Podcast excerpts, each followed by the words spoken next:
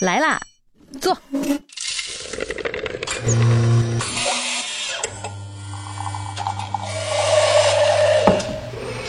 您的半拿铁，请慢用。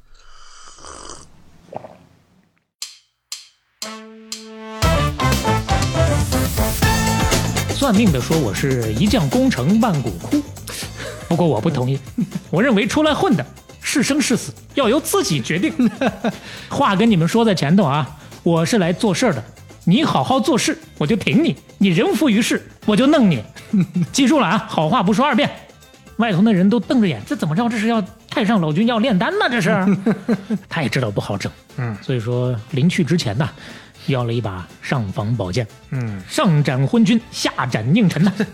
你让我来干活，你不给我点趁手的家伙事儿，除奸伐佞，那你不是戳傻狗上墙吗？你这不是？你说的什么话？这这 不是我不是那意思啊！这半打铁听多了吧你？说对那个半打铁，它是个好节目。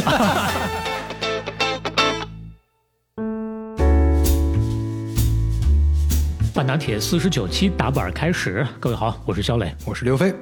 哎呀，不容易啊，不容易。我们等到今年，终于肖磊可以跟着刘飞 一起去蹭个重要的会议了。哎，我们在五月十三号的时候要去上海了啊！这次可能是第一次在听友面前露个面啊，不一定是第一次。刘飞不是已经去过两年了？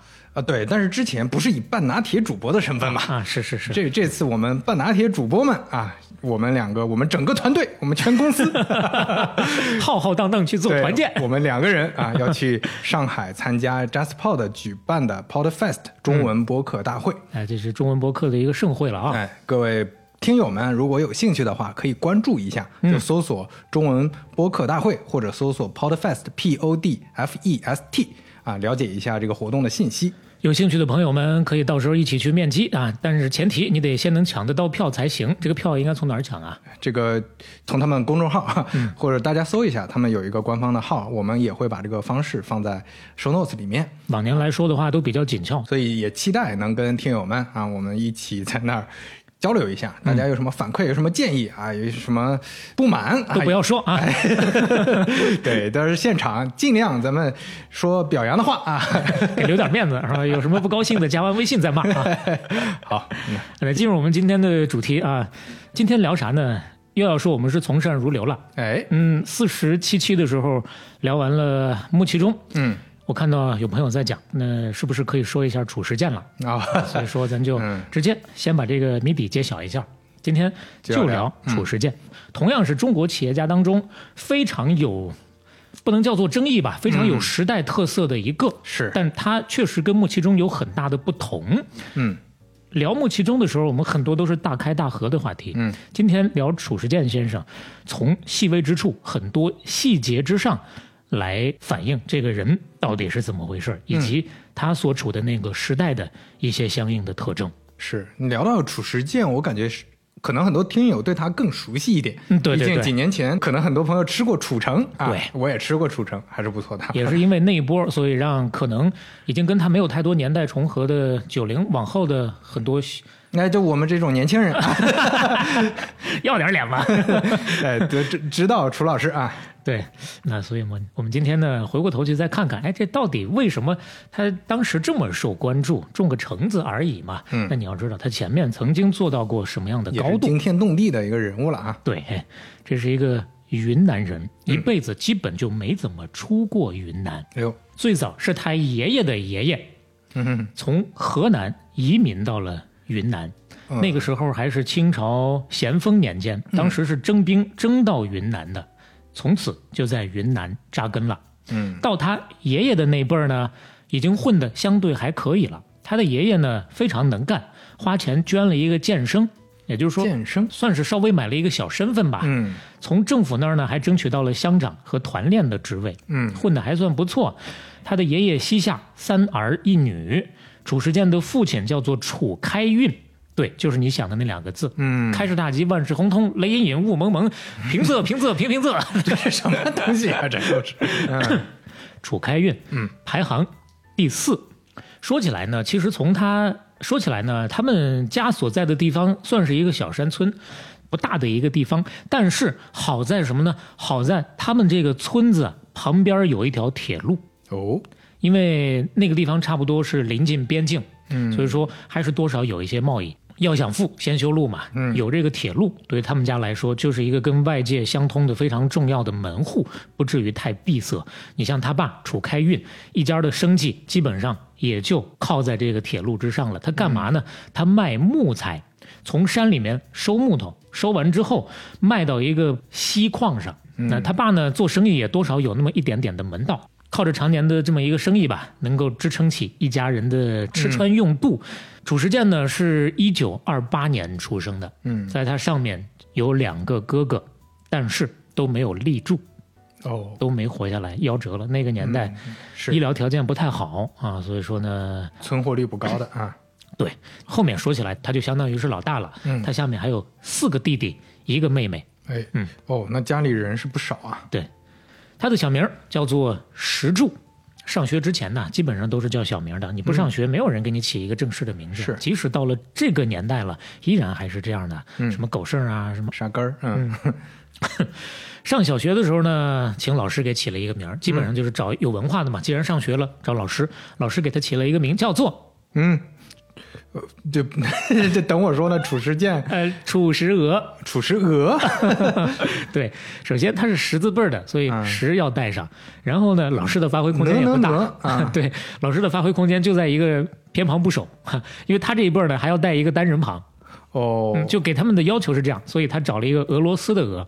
啊，那个鹅，但这听起来也太像女名了吧？对，当时他爸就不愿意，觉得这一听就跟个小姑娘似的。是啊是说这你就不懂了，嗯俄国呀。嗯，大国家呀，牛逼呀！后来知道他那个老师呢是个共产党人啊呃有亲俄的思想，所以起了这么一个名字。嗨，这是这那怎么论的？这是 有了楚师娥这个名字呢，就顶着他开始上小学了啊。他的学校离家还多少有点距离，二点五公里。嗯平常要住校，周末可以回家。但是小孩子懒，二点五公里，现在咱们想想，自己上学的时候大概也有那么个距离。但是呢，他不愿意走路，干嘛呢？骑啊，没有自行车。他呢，上学的时候是扒火车。啊，这这印度了，马上就对，技能练得不错，每次都特别精准的能够扒上火车。但是放学的时候就不行了，他基本上扒火车也要在那个站快停下的时候他才能上得去。嗯，放学的时候呢，那个火车不停，怎么办呢？漂流回家，这啊？其实就是游泳啊，哦，它哦，就是咱们那个漂流，但是没有工具，没有任何没有工具，皮划靠艇啊，靠自己的身体，人皮划艇，它水性，什么渗人人皮划艇，我的天，它的水性特别好，嗯。在水里面永远淹不到它，而且呢，它不光自己淹不到，嗯，不是还有个书包吗？他把书包顶到头上，拿布条子咔咔咔缠那么几圈儿，哎，就那么顶着头，哎，就跟个王八似的，就跟乌龟似的。哎回家之后，那书包一点都不湿，哎呦，哎这技能可以，而且偶尔呢，说不定还能逮两条鱼回家。嗯，哎，他有一个这辈子最大的一个爱好，哦，摸鱼。嗯，特别就是摸真喜欢抓鱼，啊，对，特别喜欢抓鱼，嗯而且呢技巧贼强，一抓一个准儿。所以你看，上小学对他来说其实很快乐的一个事儿，嗯但是快乐的日子没有持续多久。在一九四二年的时候，褚时健的父亲褚开运在日本人对滇越铁路的一次轰炸当中，嗯，被气浪波及，受了重伤。一年之后，他就离世了。哎呦，那一年，他的父亲仅仅只有四十二岁，嗯他十五岁。六兄妹当中最小的弟弟褚时佐还不满一岁，这就说了，上面没了两个哥哥，现在这四个弟弟一个妹妹能不能留得住啊？其实后面四弟和五弟在他上初中的时候，先后因为痢疾没救过来，也夭折了。再大一点之后，还有一个弟弟也牺牲了，一会儿咱会说到。所以最终他剩下的兄弟姐妹其实很少。是真不容易啊！哎，那个年代，那你看这个时候啊，家里的顶梁柱没了，嗯全家的吃饭指望的是什么呢？他们家当时的家庭条件多少还可以，有那么两三亩的水田，自个儿家种着，有那么十几亩的旱地在山里面租出去，每年呢能够收点租，收租子呢也收不回钱来，收点苞米，就是人家种完之后呢打的粮食当租子交上来。但是光靠老妈操持这些事儿，特别不容易。所以说他作为老大，十五岁，哎，瞬间就顶梁柱了。嗯，得扛起家庭的重任啊！你就跟最近刚看的那个灌篮高手》大电影里啊，对，哎当家里的队长你你剧透吗？你这是，我可没看啊，啊。没有没有，不是剧透啊，就是那里边有一个父亲去世嗯啊，家里只剩母亲的一个这么一个描述哦啊，这里面哥哥就说，哎，我以后就是家里的队长了。哦，嗯，你看合上了，对不对？那他帮家里的忙怎么帮呢？除了种地之外，很重要的一点就是酿酒。他家里还有一家小小的酒坊，哦，烤酒用的。嗯那具体怎么个工艺呢？咱就不展开了。原料就是他们租出去的地交上来的这些个包谷。烤酒这个事情是他第一次对商业产生了敏感的认知。哎，哎，就通过干这个事儿，他慢慢的养成了一个很好的思维方式。他其实有一个优点，他碰到什么事儿都特别擅长思考、琢磨，然后总结。烤酒的时候，他就发现很多细节，他觉得可以改进，自己跟人学，学完之后琢磨，而且呢，他一边琢磨改进，一边拿个小本子，随时会把一些细节、把一些数字记下来。记完之后，这个东西以后就按这个标准来。哎，最终的结果，别人家三斤苞谷烤一斤酒，他呢两斤半就能烤出一斤，嗯，而且质量还更好。哦，挑出去卖，人家一看就知道是好酒，它就好卖。后来他总结，搞物质生产，你必须要把成本核算关把好。你不管做什么事儿，你先把成本想明白，后面很多事儿就通了。其实万事万物都要找规律，嗯规律找到了，搞清楚了，办法就出来了。你要一直闷着头做，不动脑子，力气用完了也不一定有收获。嗯啊，那么酒酿好了之后，自己挑着到集市上去卖，嗯卖的时候一样动脑子。其实现在做买卖，大家心里都有这个数，只不过他那个时候很早啊，可能不见得多少人会有他这个想法。根据上一次卖酒的情况，调整下一次带什么数量，每次他都会带的比预计的量稍微的多一啊少一少一点点啊，省得卖不出去。对，而且造成一个奇货可居的这么一个现象，那、这就有点饥饿营销了。每次人家都觉得卖的特别快，下次呢还等着他的酒去抢。而且为什么他卖得快？还有一点就是，基本上卖到最后的时候，他一看酒这个成色不太好了，马上降价，他不会不舍得。嗯现在同样是很正常的一个事情，嗯但是放在那个年代，他还是先人一步，嗯，不光卖得快，而且口碑好。是啊，你看这就是数字化经营了。那个时候 虽然还没有那些各种系统，但是你看那人家人肉判断啊，都能实时迭代。算账这个事儿上，他算得上是一个电脑。嗯，后面一会儿还能说到。哎，但是你想啊，就他一个人，又是烤酒，又是卖酒，又是帮家里头上上下下这些事儿，基本上啊，就处于一个半辍学的状态了。嗯就没有太多时间去顾他的学业了。但那个时候他也觉得这样也挺好，嗯，也没有太大的志向了。对，去社会上学东西嘛，去当街溜子学东西更快。如果就这样下去，那他的人生基本也就框在这么一个小山村里了。哎但是迎来了第一个转折，哦，他大伯家的堂哥，有一年专门去找了他一趟，劝他出山。哦你，不能在大山里待着，你要出来，你跟我到昆明读书去吧。他大伯家这个堂哥很厉害，他大伯也很厉害啊，呃，当时是一度当到隔壁区的区长。嗯啊，他的堂哥呢，整个的他的宗族里面也是年纪最大的一个大哥了，从小就特别的聪明，特别的懂事儿，他也特别崇拜他哥。高中毕业的时候参加西南联大的招考，当时整个昆明地区有七八千人去考试，一共录取了俩，哦，他哥哥占百分之五十啊，嚯，那这家族确实还是厉害的。厉害的。所以说他哥这么一劝呀、嗯，他听进去了。后来他的话说：“我堂哥特别会说话，几句话就让我明白人生道理了。嗯，瞬间我就觉得就应该跟他走，于是乎就跟着他去了昆明读初中。从一九四四年一直到一九四八年，差不多四年的时间。第一年读了一家初中，读着读着感觉已经满足不了他了，于是乎他就托堂哥又给他联系了一个更好的学校。哎，自己就已经开始追求进步了，而且转学之前，他迎来了人生的下一个转折，嗯，给自己把名字改了哦，啊。褚时健的健是怎么来的？天行健，哎，而且改的这个剑还确实也是人字旁。哎，对，还是遵从他们家的这个祖训来的，嗯嗯，这就比褚时娥强多了。对，听着也更确实更霸气了也。对，那年他十六岁，嗯，双手插兜。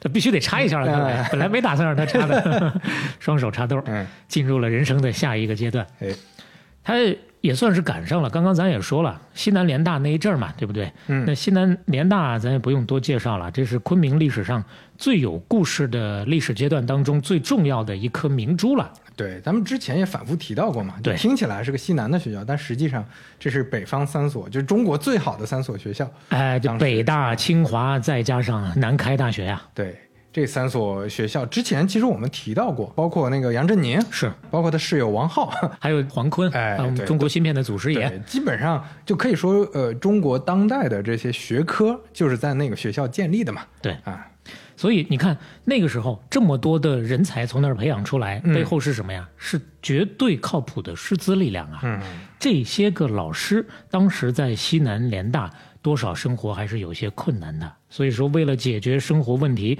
会有一些人兼职到私立中学去讲课，赚点额外的收入。嗯，哎，那这不就是学术能力疯狂溢出吗？嗯他就占上便宜了。哎他有其中那么几位老师就是西南联大出来的，而且当时学的不仅是课本上那些知识，嗯学的还是对于知识的好奇和学习的习惯，还有这个认知的那个能力。哎学的是方法论。啊，这个大家教出来的完全不一样。嗯从中学之后，他就有了每天看书的习惯，不管后来什么样的环境，顺境还是逆境，基本上床头都摆几本书，每天呢有固定的时间翻一翻，学东西。嗯而且还有一点，这些大家里头有不少都是革命家，比较出名的，你像闻一多，对吧？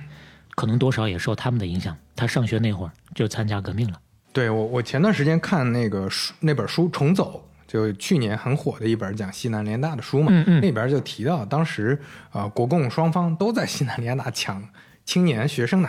那当时的青年学生很多都去参加革命。是，嗯，其实到他差不多刚上高中那会儿啊，嗯全国各地陆陆续续就解放了，到了四八年了。但云南呢，相对偏一点，那边还在打仗。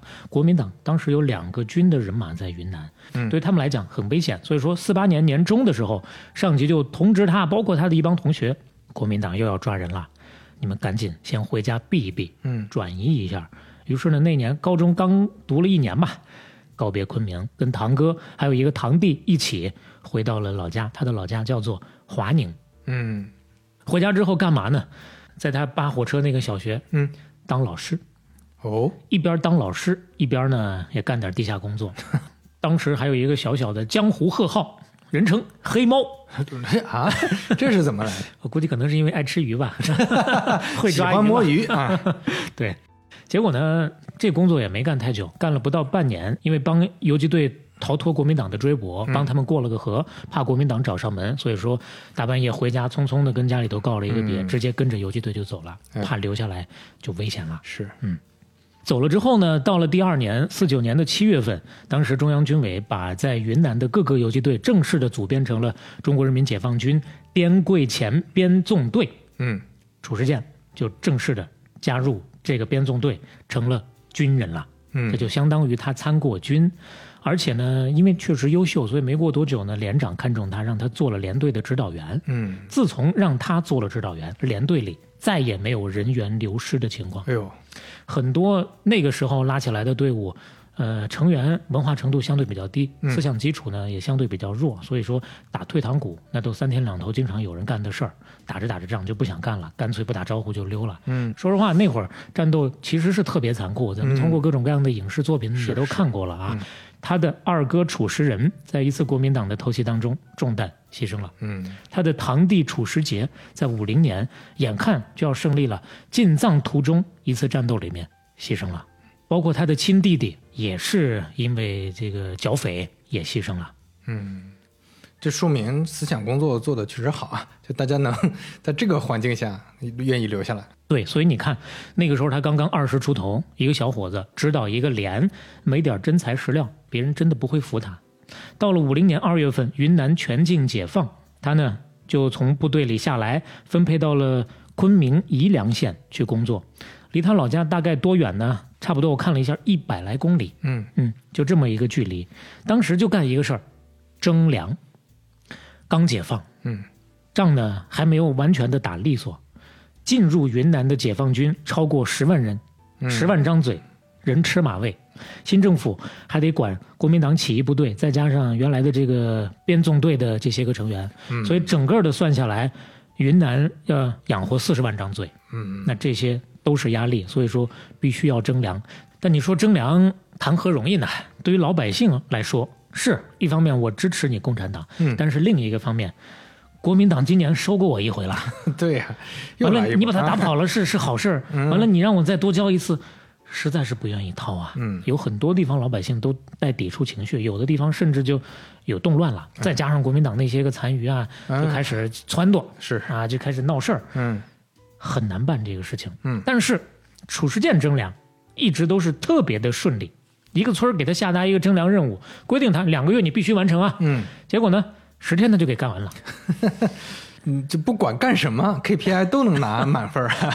这是附加题都给做了，是。啊为什么呢？就跟前面他做指导员、做思想工作，其实是一脉相承的。嗯。他跟人聊天啊，聊的从来没有那种大道理啊，你必须有高站位什么，嗯。对对对，他就能抓住对方的心思，三言两语能把问题给你说通，给你说明白。嗯，后来他说了，他说你跟人聊天，你啥事儿都得站到对方的立场上，是是，立场上去思考嘛。嗯你得给他们着想，你为他们着想，他们感受到了，万事都能谈得拢。是你要说真是强迫着来，谁服你？你白天一枪杆子顶上去，逼人家听话，到晚上人家就给你暴动了，嗯把你绑起来了。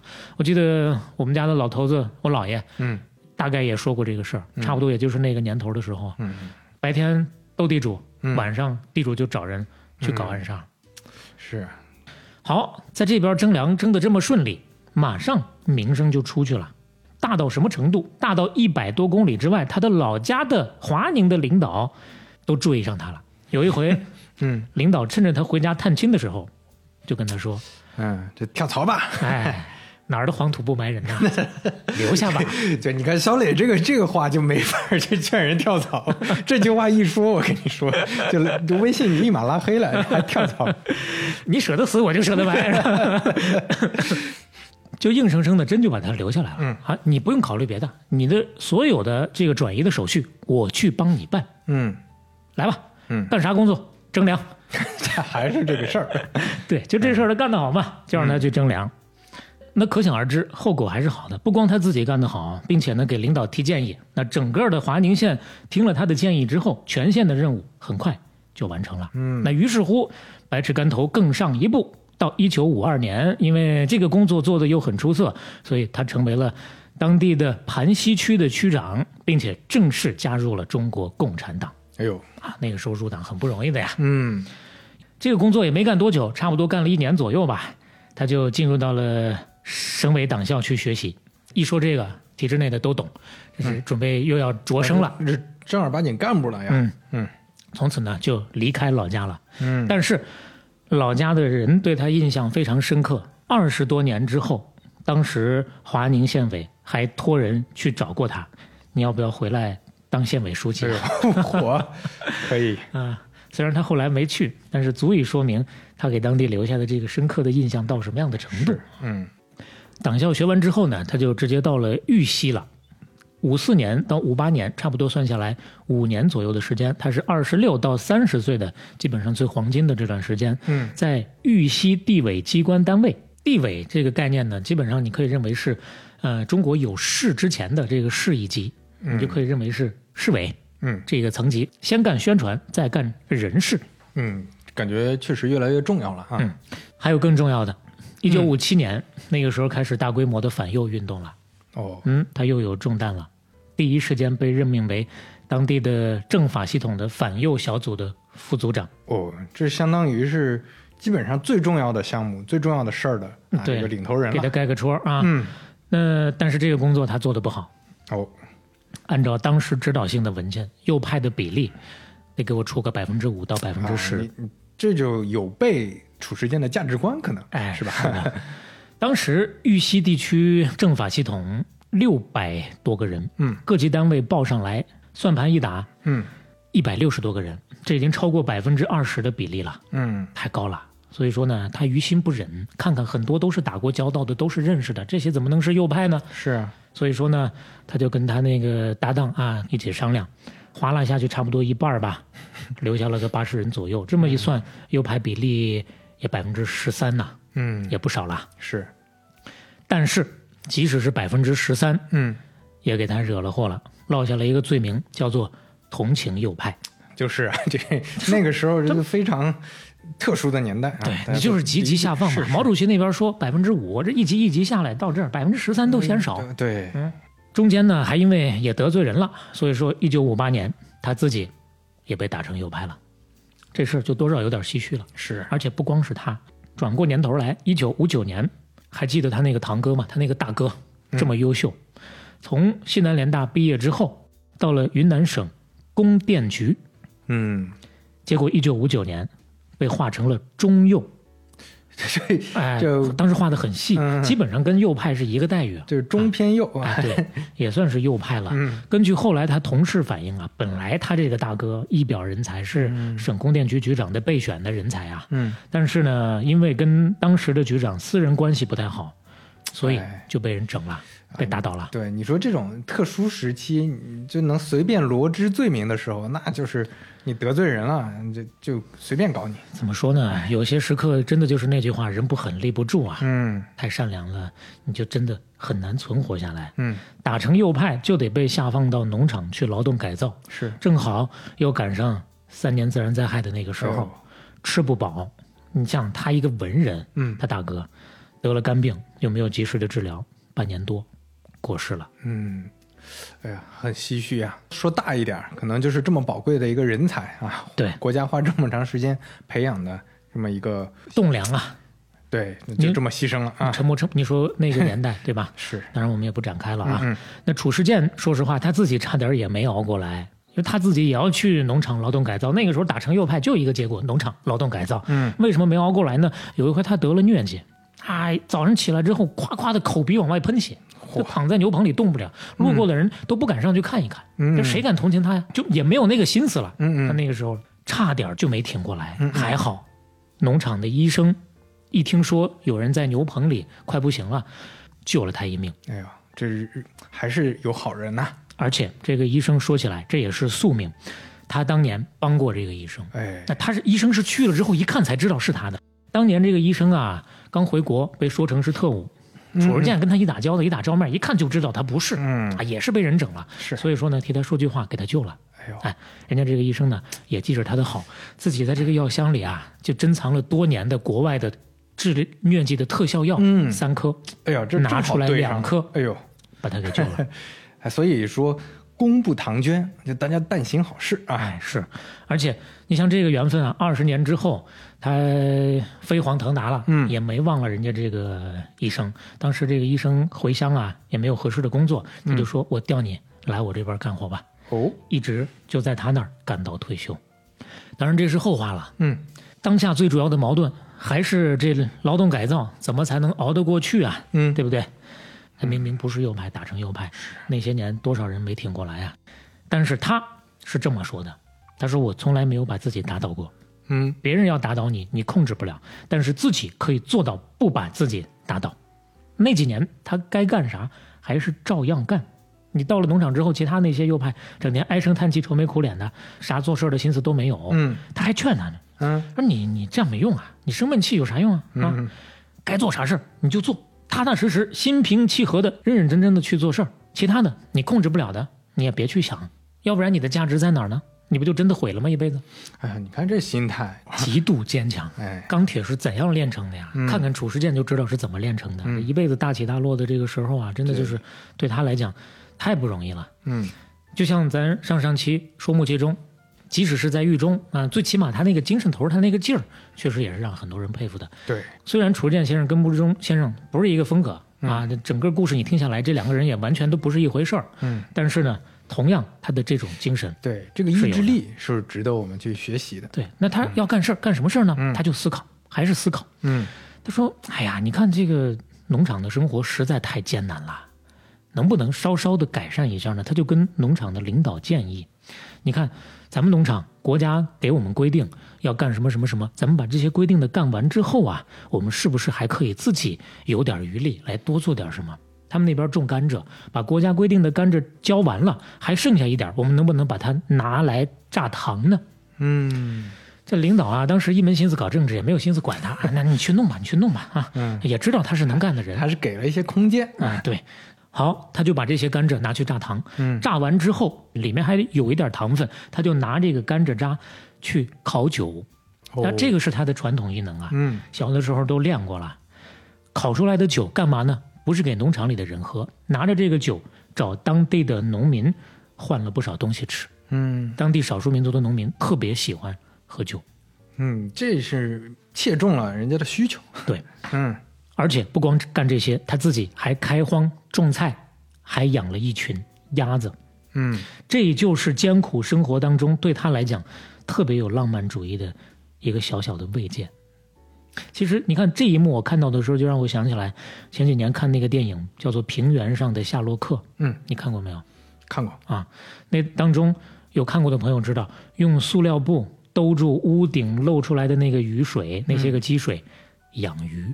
嗯当时我看到这一幕的时候，第一时间我觉得哇，咱也是从农村走出来的，嗯老百姓不会干这个事儿的。嗯，真正的老百姓没有心思干这个事儿。但是静下心来再一想，不管老百姓会不会干，就你通过艺术作品来传达这么一种艰苦环境之下的浪漫气息，嗯还是很动人的。对，就这可能是一种刻板印象嘛，就是在艰苦的条件下，你还想什么这浪漫的事儿啊？嗯你还去想什么娱乐生活这个方式的事儿啊？但其实不是这样的。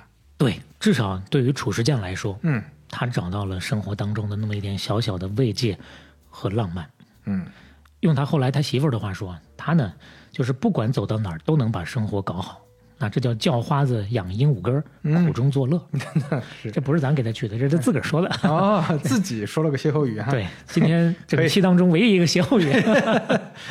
当然，为什么他能有这么浪漫的一个闲心呢？一方面是他自己够坚强，另一个方面，刚刚提到了一一个新的人物出场，他的媳妇儿。嗯他媳妇儿其实在整个他的人生历程当中也是非常重要的一个，不光是物理上的，也是精神上的陪伴。那个又得说那个年代了哈，很多右派的媳妇儿都是熬不住苦，没办法就离了。嗯那个时候，如果媳妇儿说要离开他，他二话不说肯定同意，因为说不出啥话来。但是媳妇儿带上孩子，他有一个女儿，那个时候带上女儿，直接就去农场陪他了。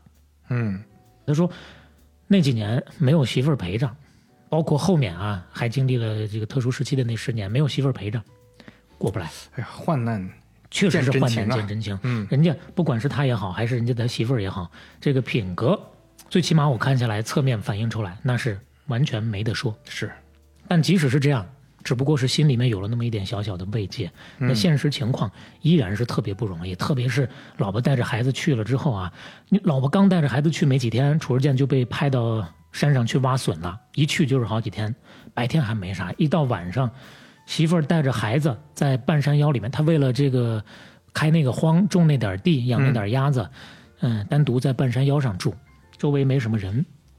也没有正经的房子，其实就是搭一个四处漏风漏雨的一个窝棚吧，算是。嗯在那个窝棚里头，你想啊，一个女人家带着一个孩子，而且晚上临睡觉一睁眼一看，那房梁上还趴着一条蛇，哎呦吓都吓死了，一动都不敢动啊，就那么瞪着那个蛇瞪了一宿，瞪了一宿瞪，了一宿不敢动啊。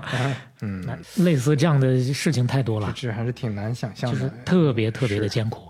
但就是这么艰苦的一个环境，嗯多年以后，褚时健回过头去看，竟然是这么总结的。嗯他说：“照说那是一个大坎坷，但是你看我收获了这么多，是不是也要对那段岁月说一声感谢呢？他收获啥了呀？啊，当然收获了这个坚贞不移的爱情吧。啊品格吧，可能是收获了就坚对坚韧毅力，可能是这个。嗯你就擅长苦中作乐嘛，对，熬吧，熬到一九六一年，终于等来了摘帽。嗯但那个时候啊，帽子摘的也不够彻底，就是给你算是摘帽，但是呢，你曾经毕竟被打成右派，一个不小心，随时还能再把你拉出来批斗批斗。嗯摘帽之后呢，整个的工作也重新安排，给他安排到先到了一个畜牧场去当副厂长，没多久畜牧场垮掉了。哦也不是说他能力不行，实在是条件就已经是糟的不行了。那个畜牧场，他都没没等施展呢，垮掉了。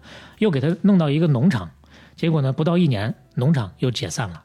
啊其实那个时候，很多类似的这些厂子的现状，就是基本上就是在崩溃的边缘。嗯，那接下来又给他弄到哪儿了呢？弄到了一个糖厂，在这儿稍稍的能够施展一些了。嗯那年他已经是三十五岁了，嗯迎来了人生的下一个转折点。他们那边啊，嗯刚刚咱也说了，甘蔗种的还是挺多的。那种出甘蔗来呢，就是榨糖。但是，对于国营工厂的领导来说，基本上也是人浮于事，完成一个任务就行了。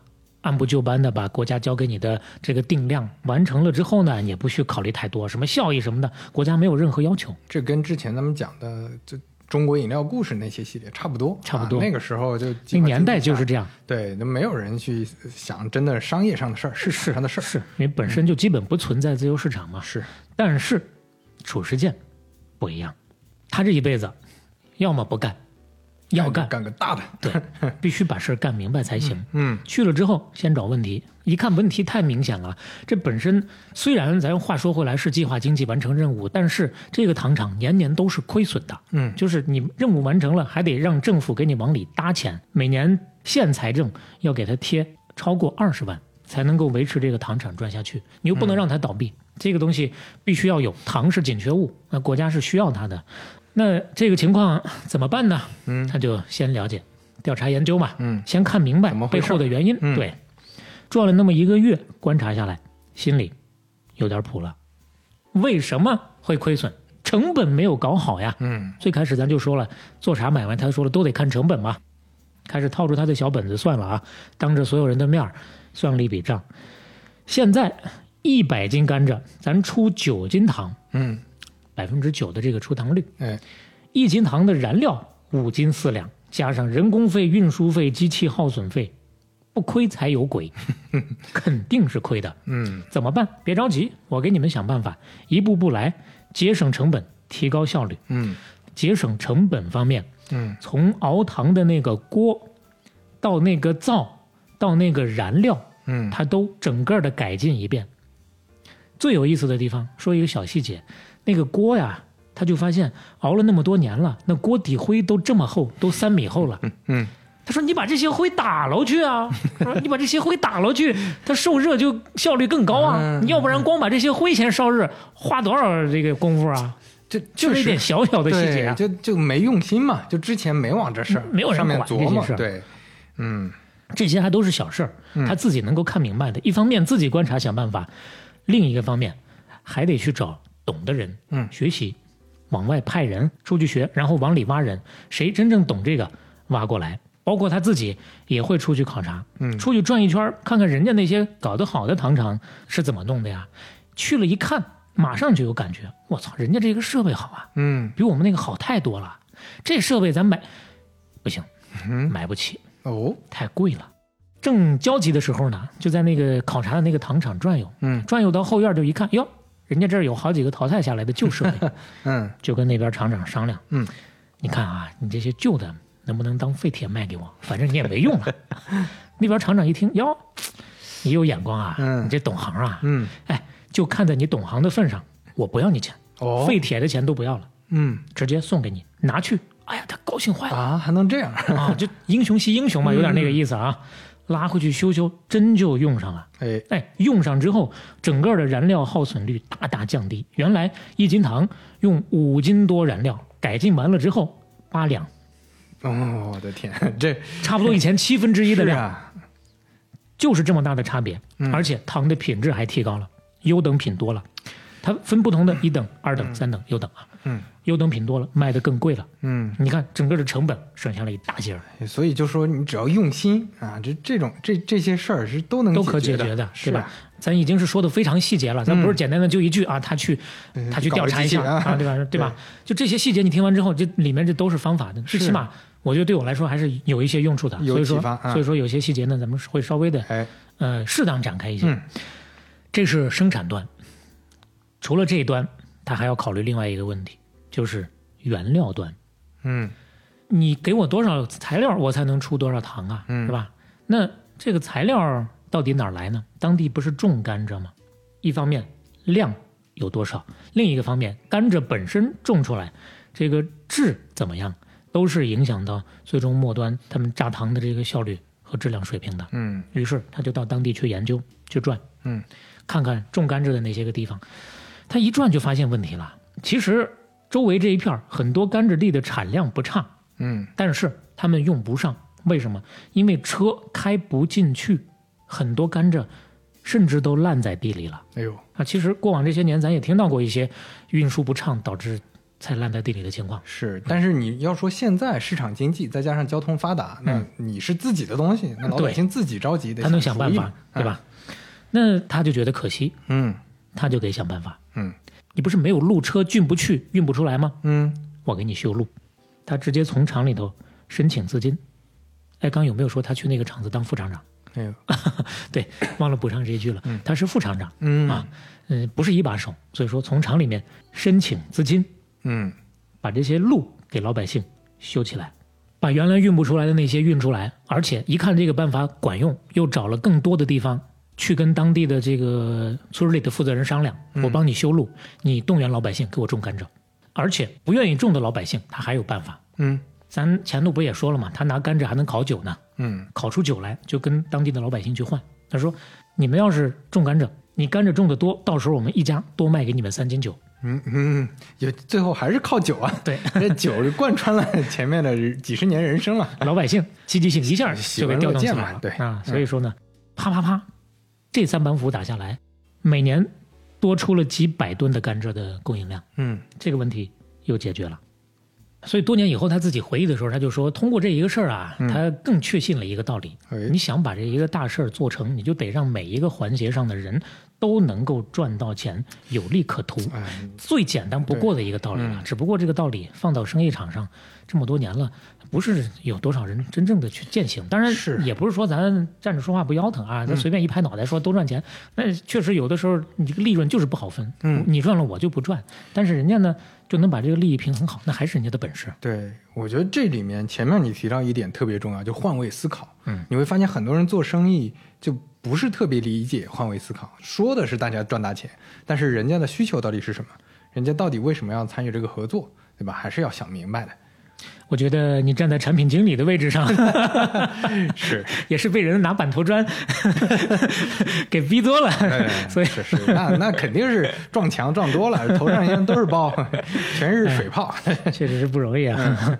这一套打下来之后，到底效果怎么样呢？我们就来看看他在新糖厂副厂长上任一年之后，一九六三到一九六四那一个财年，哇，之前是一年赔个二十多万，嗯。这一年纯利润十一点七万，嗯，第二年纯利润二十万哎，第三年四十万。这在当年算是大厂了，已经。了不得啊！嗯整个县的财政因为有了这个糖厂，都不一样了，哎呦都有新气象了。你想啊，三年下来里外里多挣了六十万呐、嗯那是一个啥水平啊？这就到了一九六六年了，嗯，注意，一九六六年了，哦，那又又一个特殊时期要开始了。十年特殊时期啊。嗯你说他一个曾经的右派嗯啊，专有名词叫做摘帽右派，在这十年当中，他是一个随时可以被人拎出来斗那么几下的。嗯，但是他一次都没有被斗过。哎，这我猜一下啊，这可能就是关系好，关系硬啊。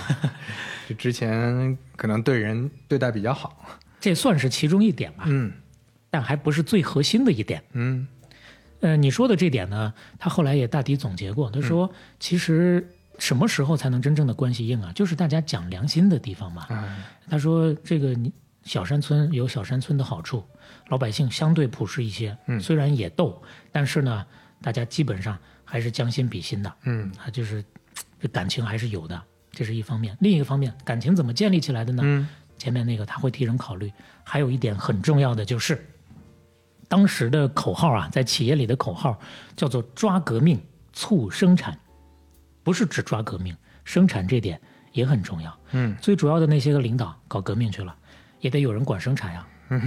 他已经干这么多年了，敢动他了。对，嗯大家心里有数，嗯把他弄了，我们这个厂子就垮了。我不管怎么斗，我还得有下面的工人支持我才行啊。厂子垮了，把他斗倒了，工人到时候就来找我的麻烦。是是，嗯，所以说呢，他稳如泰山。哎呦，但是话说回来，嗯，当时主要是两派斗争吧，了解历史的知道，两派斗争很多时候还是都得需要他出来站个队、表个态的。嗯，你到底支持哪一派？是啊，哦，这就很危险，站错队就很麻烦嘛。嗯你再看褚时健，从来都不言语，嗯从来不说话。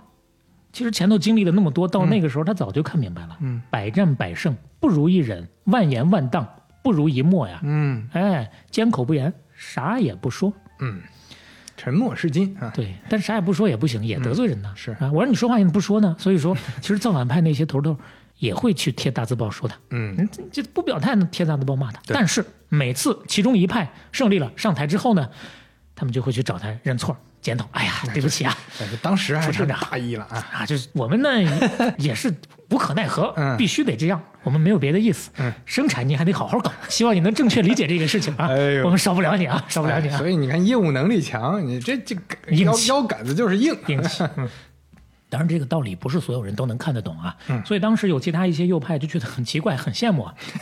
你你怎么回事没有人搞你呢，这么幸运吗？他说：“我不是幸运啊，嗯，更多还是因为我自己的辛苦啊。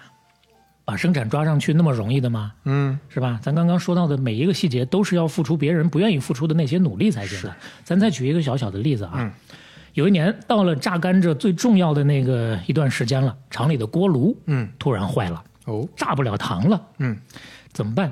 以前也坏过，以前基本上就是到城里去找专家，请了专家来给他修，修完之后呢，一来一回，一周左右就过去了。嗯甘蔗堆在那儿，过一段时间说坏就坏，这些个甘蔗就全完了。嗯但是完了就完了呗，大家以前都不当回事儿，正常的处理流程就这样的。嗯但这一年不一样，褚时健啊，背着手围着这个锅炉转了好几圈，看了个差不多，然后衣服一脱，拿起工具一头就钻进去了。这锅炉刚熄火没多长时间，温度还很高呢，那边正本来是正炸着的，突然就停了，就停了没多久，那边温度那么高，他直接就钻进去了。外头那人都瞪着眼，这怎么着？这是要太上老君要炼丹呢？这是？哎没过几分钟出来了。哦出来之后，扑了扑了身上那个土，就跟外头那帮人说：“你们这帮杂种啊，你们这帮小杂种啊！”他有的时候半开玩笑的骂人的时候，就是喜欢叫小杂种。嗯你们偷懒搁这给我看戏，老子我进去三分钟给他修好了，转吧，开始吧。我靠，技术员上去一看，真修好了。嗯真修好了。那个时候那锅炉还是热的，温度还不低呢，马上抓紧再启动，基本上这个炸糖进度没有受到任何影响。哎呦，这这既是老板又是扫地僧啊，这感觉。就这一个事儿，嗯他在工厂这个地位蹭嗯，就又起来一截其实，大站稳了家对啊，这个心里对对他的这个敬仰 厉害，对，是有有把刷子啊。就通过这个事儿吧，嗯，咱也稍稍的多说一句，嗯他一个当副厂长的，他懂技术吗？锅炉他咋懂啊？之前都研究过了，出去考察的时候该学的他都学。嗯其实很多时候啊，你看起来他管的都是云淡风轻的，细节之上他都懂。嗯，他是后面有很多地方也会提到琢，磨我研究，你不懂，你根本就管不了人；你不懂，你就只能让人忽悠你。是他是真懂。是但是话说回来，锅炉这个事儿啊，虽然这次修好了，但是下次还坏，坏了再修，修了再坏，连续好几年这事儿啊，他也头疼，不能一直这么整啊，嗯肯定会影响这个生产的。所以说呢，他就决定直接给厂里换新锅炉。换新锅炉这是大事儿，一个大的成本支出啊，算来算去，整个的一套换下来，还缺五万块钱来修一个大烟囱。去县里问，县里这个钱拿不出来，嗯厂里又没钱，怎么办？换别人肯定就就撂挑子了，这事儿就那就先这样吧，嗯或者以后我嗯县里有钱了再说。嗯他不，县里办不了，直接往上找，找市里的领导，嗯立了军令状。开始领导也不愿意给他，但是呢，一看他特别坚决，把军令状都立好了，嗯被打动了。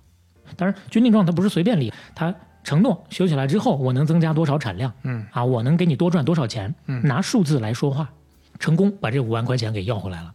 要回来之后，就打发人去买耐火砖，准备建这个烟囱。结果派了两批人去昆明买耐火砖，都是空手而归，一块砖都没买回来。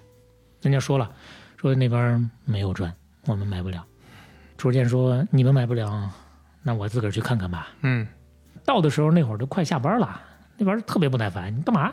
哦，炸糖厂的呀，你不是来两批人了吗？跟你说了没有？嗯，没有没有，走吧走吧走吧。那当时吃个闭门羹，他也没说啥，嗯，就绕着工厂转了一圈，转完之后呢，又回去找那人。他说：“你别蒙我啊，我看见了，你们这后院里头可堆了一大堆呢，你怎么告诉我没有呢？”对方一听，哟，这能认出耐火砖来呀？嗯，但是我跟你说啊，不是我不卖给你，嗯，那些都是不达标的残次品，嗯你买回去也没法用，都是坏的。嗯事实上确实是坏的，嗯确实是残次品。但是楚天说没事儿，你先带我去看一眼行不行？我走近了去看看，走近拿起来，大抵这么一比划，一心算，虽然是残次品，但是呢，那残的没有那么次，这 啊，中间多少可能这这个尺寸上有点差别。但是是看起来是能用。哎，就是我垒砖的时候啊，嗯我就多用点水泥啊，啊把这个缝能够给它填上啊，嗯也不是不行。嗯，他说我要这些，你全都给我。那边一听，那巴不得呀，本来这些都是淘汰品，我要扔了的。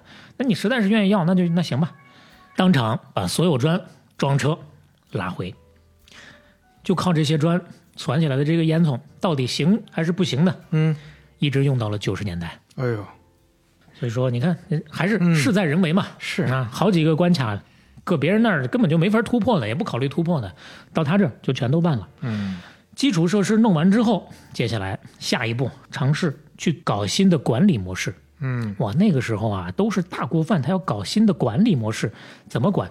他要把大锅饭变成按劳取酬，多劳多得。嗯，这也是很早一批了，这种这么搞的企业家。说实话是不行的，嗯啊，嗯就是严格的讲是不行的。嗯那个时候在那个年代还是计划经济，你不能多劳多得，你就得吃大锅饭。你要是说你搞这个按劳取酬，随时有可能给你扣个帽子，叫做修正主义。嗯什么叫做修正主义？修正主义是指在国际共产主义运动中，以马克思主义为旗号，歪曲、篡改、否定马克思主义基本原则的资产阶级思潮。嗯，一旦给他有人给他扣上修正主义的帽子，那不用想了，肯定下一波就是就开始批斗了。是，但是他顶着压力把这个改革做了，嗯按劳取酬这个事儿他做了，没有人告他，大家都默默的遵守，不外传不揭发。为什么？嗯好用啊，大家都受益了，多劳多得嘛。嗯，但是你想，多劳的肯定是愿意，那是受益了。那少劳的呢？少劳的那个相应的得的少了，他为什么还愿意呢？嗯看事儿得综合性的看，肯定是对他来讲也有好处，他才不会去揭发你啊。哦好处在哪儿呢？嗯他们也能从别的地方受益。逐渐有一条规则，不光是在这儿，包括在后面嗯干其他厂子的时候，他也跟手下人说，说管人呐，你怎么管？今天他干的不好，你扣他十块钱。明天你要找他干得好的地方，在别的地方想方设法的再奖他三十块钱，啊，别得罪这些人。哎，那真正激发他的积极性嘛。嗯你说你打击人，这不是目的，目的是让他真正的愿意干活嘛。嗯但是说实话，当时工资整体上大家都比较低，哪怕你多劳多得，也是在有限的范围之内，带着镣铐稍微的跳两下舞，嗯也不会有太大的一个差别。我怎么才能让工人都能受益呢？嗯把福利搞上去。实际上，这在当年也是不允许的。你就是单独在国家要求之外，再给工人多发福利，一不小心也会被人抓住小辫子。就是你发点零食啊，平时 发点这种小的补贴也都是不行。类似这样的事情，嗯原则上都不行。嗯没人搞你没事儿，有人搞你，随时会被扣上修正主义的帽子。嗯，修正主义是指在国际共产主义 刚才说过了，对你这是已经在凑凑时长了，你这属于。那不是这期真的是巴不得能短点，这期有点长的，嗯我的脸色都有点不太好了。那这还是那么一个事儿，弄不好就适得其反，嗯吃不了兜着走。嗯但是呢，他就是善于在不可能当中创造可能，在没机会当中寻找机会。嗯一九六六年，当时毛泽东发了一个叫做“五七指示”，他从里面挖掘了一些可以利用的部分，啊，大抵就是鼓励各行各业啊，你可以适当的搞点副业来满足自身的需求，你做到自给自足。哎，他就抓住了这条，专门找人开荒种地养猪，那这他熟，这是什么？当年嗯嗯六派的时候都干过这些事儿啊。嗯 养猪的时候把熬糖的一些下脚料，以前呢都觉得很可惜浪费了，现在呢有用处了，拿来喂猪。哎呀，吃完这个东西之后，那个猪长得呀真的是肥肥胖胖的啊！猪粪拿来施肥种菜，哎，有效的循环起来，啥也不浪费哈。而且呢，带人去摸鱼，哎呀，这个事情他可开心了，相当擅长了，那是啊，是摸了鱼回来之后呢，就给大家改善伙食，嗯食堂搞得贼好，嗯嗯。不说米其林吧，至少是黑珍珠级别的哎呀，这这眼看就是当年的互联网公司这个福利了。啊。对，当年很重要，在那个年代，他把食堂搞到这么一个程度，嗯，确实已经是非常厉害了。最后，他还真就吃不了兜着走了。嗯，就是太多了，都吃不了，大家都 兜着走。菜种的太多了，嗯食堂里面根本也用不完，嗯所以说呢，象征性的收点钱，大家就可以不用外面菜市场买了，就在食堂买，嗯一折不到吧。嗯，哦，那那个时候吃喝拉撒就是最重要的开支了。对，这内部采购啊，这是对，家里面的生活条件一下就上来了，嗯花这么一点的钱，肉过去食堂一个月吃不上一次肉，那嗯国家给发的都是有限的，现在一个星期杀一头猪，嗯一家人啊，只要出五毛钱，满满的打那么一大瓢回去，吃肉吃到撑。隔壁厂子都不说隔壁厂子，全县都馋哭了。听说了之后，嗯，他说：“你们怎么能这样呢？啊，你们怎么能干这个事儿呢？你这是修正主义，修正主义啊！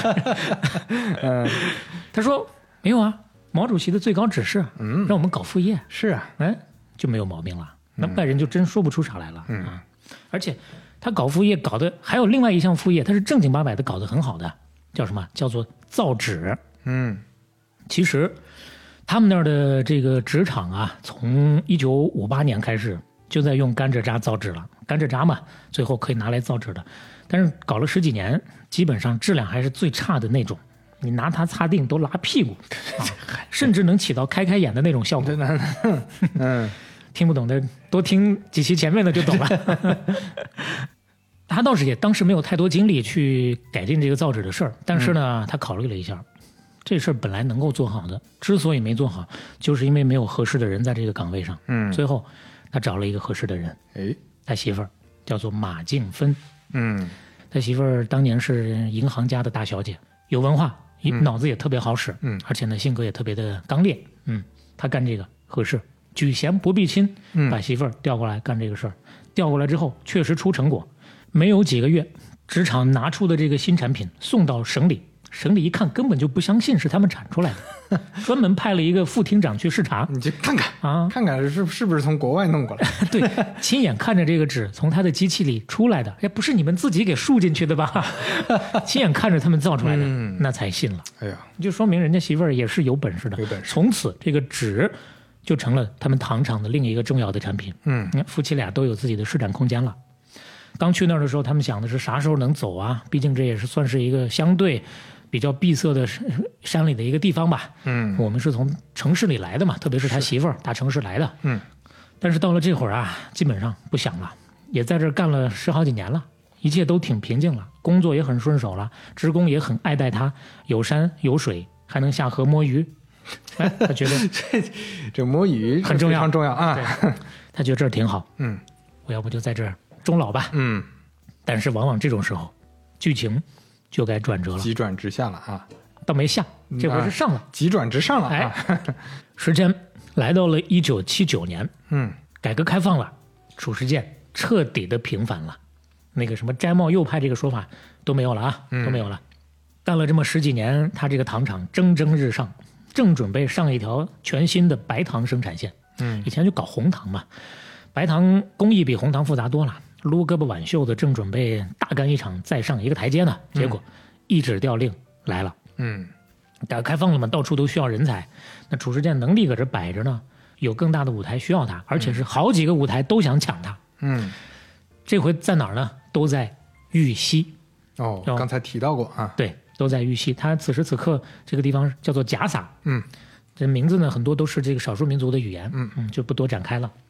玉溪三个地方，嗯三个可选项。第一，重新回地委工作，就相当于回市委，是吧？就去体制内。啊，对他呢不干不干，嗯干不了。再也不干了。主要是他觉得，没意思是吧？嗯，他还是喜欢做生意的这些事做实事儿。用他哎的话说，做实事可能地委呢，咱不能说不干实事儿，但是有些时候确实需要处理很多人际关系。嗯，对对对，他不擅长到这儿吧，你就别往下再说了。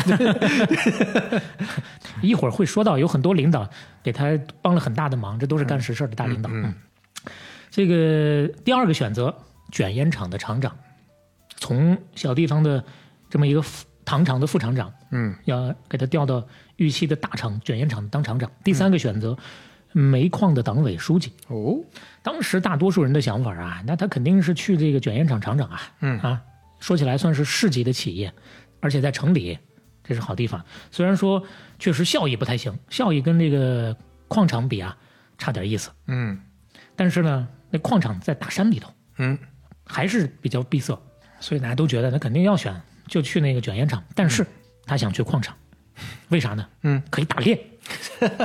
虽然不一定能摸鱼，哎但是可以打猎。这又是个兴趣爱好啊。他喜欢大自然，这种环境里面，他能够更舒服、哎更自由一些。是是，你看吧，他不缺乏跟人打交道的智慧，但是他不愿意去。就就看 看来也跟前面经历有关系。你有在牛棚里住多了，那还是广阔的自然。对，但是最后没去，为啥呢？他媳妇儿不愿意去。哦，他媳妇儿咱说了，大城市里来的大小姐，一嗯听又要去大山里头，说啥我也不去啊。嗯而且很重要的一点，儿子大了，要受教育了，要上学了。嗯你说说实话，包括这些年新农村完了之后呢，很多人都回老家去盖个别墅，嗯很开心。但一年半载的一些年轻人也不会回去住。问起来为啥？就是等孩子先把基础教育接受完了再说。嗯可能等孩子上了大学，或者说上了高中住校了，再考虑两口子回去住。这个教育的问题是很现实的一个问题啊。但是即使这样，他媳妇儿还是很尊重他，嗯跟着他去那个山里的矿场考察了一圈。嗯考察完了一圈之后呢，两个人最终才决定去卷烟厂。这个卷烟厂就是玉溪卷烟厂哦，当厂长，这就是他真正的发光发热、为世界所知的地方了。嗯说起来，云南啊、跟烟草有解不开的缘分。是云南很多地方都有特别优质的烟草，但是真正被称为云烟之乡的，嗯那就是玉溪。是看起来是个很不错的活儿了，嗯对吧？但是难得很。刚咱也说了，这烟厂的效益还不如那个矿场呢。嗯机构很臃肿，生产力很低下，工资很低，所有的工人精神状态也都不行。嗯其实不光是这儿，当时全国的烟厂都差不多的情况。嗯啊，你去哪儿的烟厂都一样，而且呢，人际关系确实复杂了一些。虽然说已经改革开放了，但是烟厂的领导班子一共十二个人，只有两个是老革命干部，可能跟他一样的，就是从这个部队派下来的。嗯，其他十个都是内部提拔起来的，并且十个都是曾经的造反派。哦，虽然已经七九年了，嗯，但是那个斗争的风气还多少有点遗留，两边还相互的不对付，嗯想开展点工作难呐。大抵那个意思就是，你来吧，我这死猪不怕开水烫，你还能整出什么花活，翻出什么浪？嗯，你来吧，看看你怎么弄。就感觉是之前一直是小小公司小厂啊，这要去大厂对政治斗争了要。对，人家也也觉得他是小地方来的，就看不起他嘛。嗯他也知道不好整，嗯所以说临去之前呢，先到地委书记那儿要了一把尚方宝剑。嗯上斩昏君，下斩佞臣呐。书记说：“怎么着？你上斩昏君，你还惦记要斩我呀、啊？不是不是不是不是那个意思啊，咱就是上个口是吧？上个口啊，说领导啊啊，领导你也知道这工作不好做是吧？就这烟厂里头，水深石头硬，洞长虫蛇多。你让我来干活，你不给我点趁手的家伙事儿，除奸伐佞。”那你不是戳傻狗上墙吗？你这不是？书记一听你说的什么话？这这 不是我不是那意思啊这！半打铁听多了吧你？说对，这个半打铁啊，它是个好节目，但是呢，嗯我这主要要表达的意思是，我在前头冲锋陷阵，不能让人枪打出头鸟喽，是不是？我要是光荣了，那谁给您鞍前马后去啊？嗯，来来，你给一把，给一把尚方宝剑，给一把吧。哎嗯书记一听，行吧，就给他答应了。嗯那怎么给这把尚方宝剑呢？嗯。书记直接召集了一个当地地委的工作会议，嗯。以会议纪要的形式写入文件当中。你去那儿办事，一年以内，不管什么人，这是他自己要求的啊，不管什么人找到你这儿，嗯。找到地委这儿来反映问题，你都给我扛住了啊，领导，要不然我工作没法开展，嗯。必须给我全权处理的这个权利。嗯，就这一句话，事实证明他很有先见之明啊，这立马 就有人来找了。工作非常不好开展，嗯，刚一去就先给一下马威，哎呦，给他安排房子嘛，要住嘛。这新厂长来了呀，给他安排了一个差不多二十来平的一个破房子，一个房间加一个厨房，一共二十平啊。房间里头就一张上下铺的床，嗯这一个床就占了大部分的面积。你说你放个沙发你都没地儿放。哎呦，进门一看，腾一下火就上来了。好家伙，你们这是惦记养王八呢？你们这是啊？我一家三口人，你给个龟壳都比这大啊啊！那会儿呢是这样的，他的闺女大了，上大学去了，后来生了一个儿子，儿子跟着他们一家三口人，憋着气上下铺，他跟儿子睡上头，老婆睡下头，嗯先睡了这么一天，到第二天，盐场管生活的党委副书记去探望探望他，哎，过来就交流交流啊，怎么样啊？他说：“你给我这房子，你们住的都是这么大的吗嗯？”那副书记说：“啊，这个 是是比这个稍微要要大那么一小点点啊，哎大那么一小点点点啊。脸上挂不住了嘛，那就说那我我再给你安排，别着急啊。最后给他安排了一个，应该是上一任厂长走之后到出来那个房子，稍微大一点儿，四十八平，嗯，最起码比原来那个强了嘛，嗯，住进去了。哎，其实说实话，当时整体厂子里那个条件确实是不太好。嗯你说二十多平的房子只是给他的吗？平常的职工很多人都是这么住的，有干了好多年的老职工，祖孙三代就挤在二十八平的房子里头，一家人。嗯但好歹这还是一家人呢，还有两家人挤一个二十八平的，嗯中间挂个草席，其中里头那家要出来，必须得经过外头那家，嗯就这么一个生活条件，为啥呀？没效益啊，不赚钱呀、大锅饭啊，谁多干谁傻帽啊，那就只能是螺旋向下嘛。后来就整体看下来一圈，了解完情况，主任用一句话总结了一下当时的这个玉溪卷烟厂的情况啊。嗯，员工呢是软散懒，车间呢是跑冒滴漏。了解完了整体的这个情况，看看这个所有人的这个精神面貌，他很愤怒，嗯，他很沉重，他很兴奋。哎，又可以做点事情了，哎，对，就是这样的性格。施展拳脚了，哎，这回这不让老子有事儿干了吗？这跟打猎摸鱼一样，哎，非常开心。哎呀，开始干吧。嗯，开大会，开大会，当着所有人说，算命的说我是一将功成万骨枯，不过我不同意，我认为出来混的是生是死要由自己决定。话跟你们说在前头啊，我是来做事儿的，你好好做事，我就挺你；你人浮于事，甚至说你给我使绊子，我就弄你。记住了啊，好话不说二遍。散会。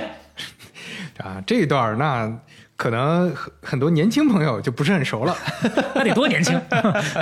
对，《无无间道》里的经典台词啊这啊这说之前得染个白头发。曾志伟那个范儿还是深入人心的啊。是，话放在这儿了，其实当时还有很多人不当回事儿，嗯因为前面好几任厂长都被他们给挤兑走了，嗯，结果没想到话说完了，立马就开始干活儿，中间有一帮人找那么各种各样的理由不上工，就当时他不声不响不吭声，到了月底直接扣工资。这帮人不干了，就去找副厂长说：“你给我们拔横啊？怎么回事扣我们工资！” 副厂长就去想找他理论，结果一进门，他直接指着副厂长鼻子：“嗯，我知道你要说啥，这个里头到底什么情况，你自己心里清楚。我告诉你啊，你要是给他们撑腰，让他们在工厂捣乱，我就先把你干了，你信不信？这副厂长当时就给说懵了，以前不是这样的呀，这个厂长怎么还这么个风格呀？我操！哎，你欺负我没人儿是吧？摇人，嗯，去市委找人。哎，一进市委找他那个靠山，靠山指着他的鼻子，我知道你要说啥。嗯现在这个情况，我跟你说不好使了，嗯，人有尚方宝剑，你滚回去吧。可以，直接就给他顶回去了。嗯，你看，先见之明在这儿就管用了。是，但是这好歹还是个副厂长，他能压得住。还有一个不好压的是什么呢？哦，党委书记，嗯他是厂长啊，那边有党委书记，到底谁说了算？这事儿一直其实都啊，对，这大大家也知道，那个年代对，哎这包括现在在不同的单位里啊，这谁说了算，其实也不一定不太一样。哎嗯，这个党委书记，嗯就是典型的，咱们之前某期节目当中说过的那种慵懒散、骄奢棒、等靠要、推脱绕的，每样都占一下。哎，躺平干部，嗯啥风险不担，嗯啥实事不干。嗯当时正好遇上一个很重要的节点，叫做工资改革。改革开放了嘛，中央啊有这个新的气象，也要在国企里头搞这个机制调整，嗯，想给大家涨涨工资，但是不是都涨，大概百分之四十的这么一个比例。嗯，哎呀，大家一听开心呐，百分之四十，我概率很大呀。嗯，但是肯定也有涨不上的。是，本来呢，涨工资是一个好事嘛，对吧？你调好了，肯定能促进积极性的，但是调不好，这事就很麻烦。问题不在涨多少，问题就在谁涨谁不涨，嗯，对吧？过去二十年左右的时间一点都没涨，你说这一个机会错过了，你要是不给他涨，他不得恨死你一家人呐？他不得拿刀去你家 静坐去啊？对，牙痒痒。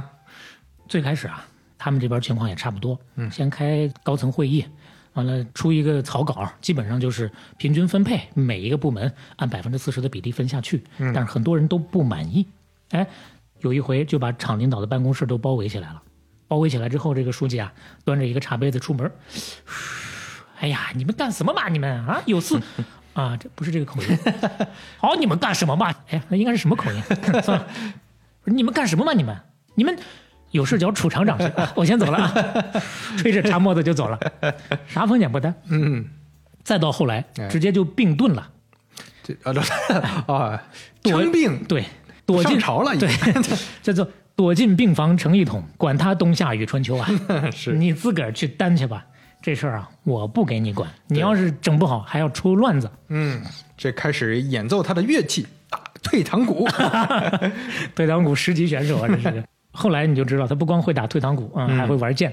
他不出刀不出枪，就会耍剑。嗯，那这事儿，其他的领导干部也不愿意去担这个风险。嗯，所以说从头到尾，差不多就他一个人把这个事儿给担下来了。最终，其实他还是前面那个，你从他的思路上也能感受得出来。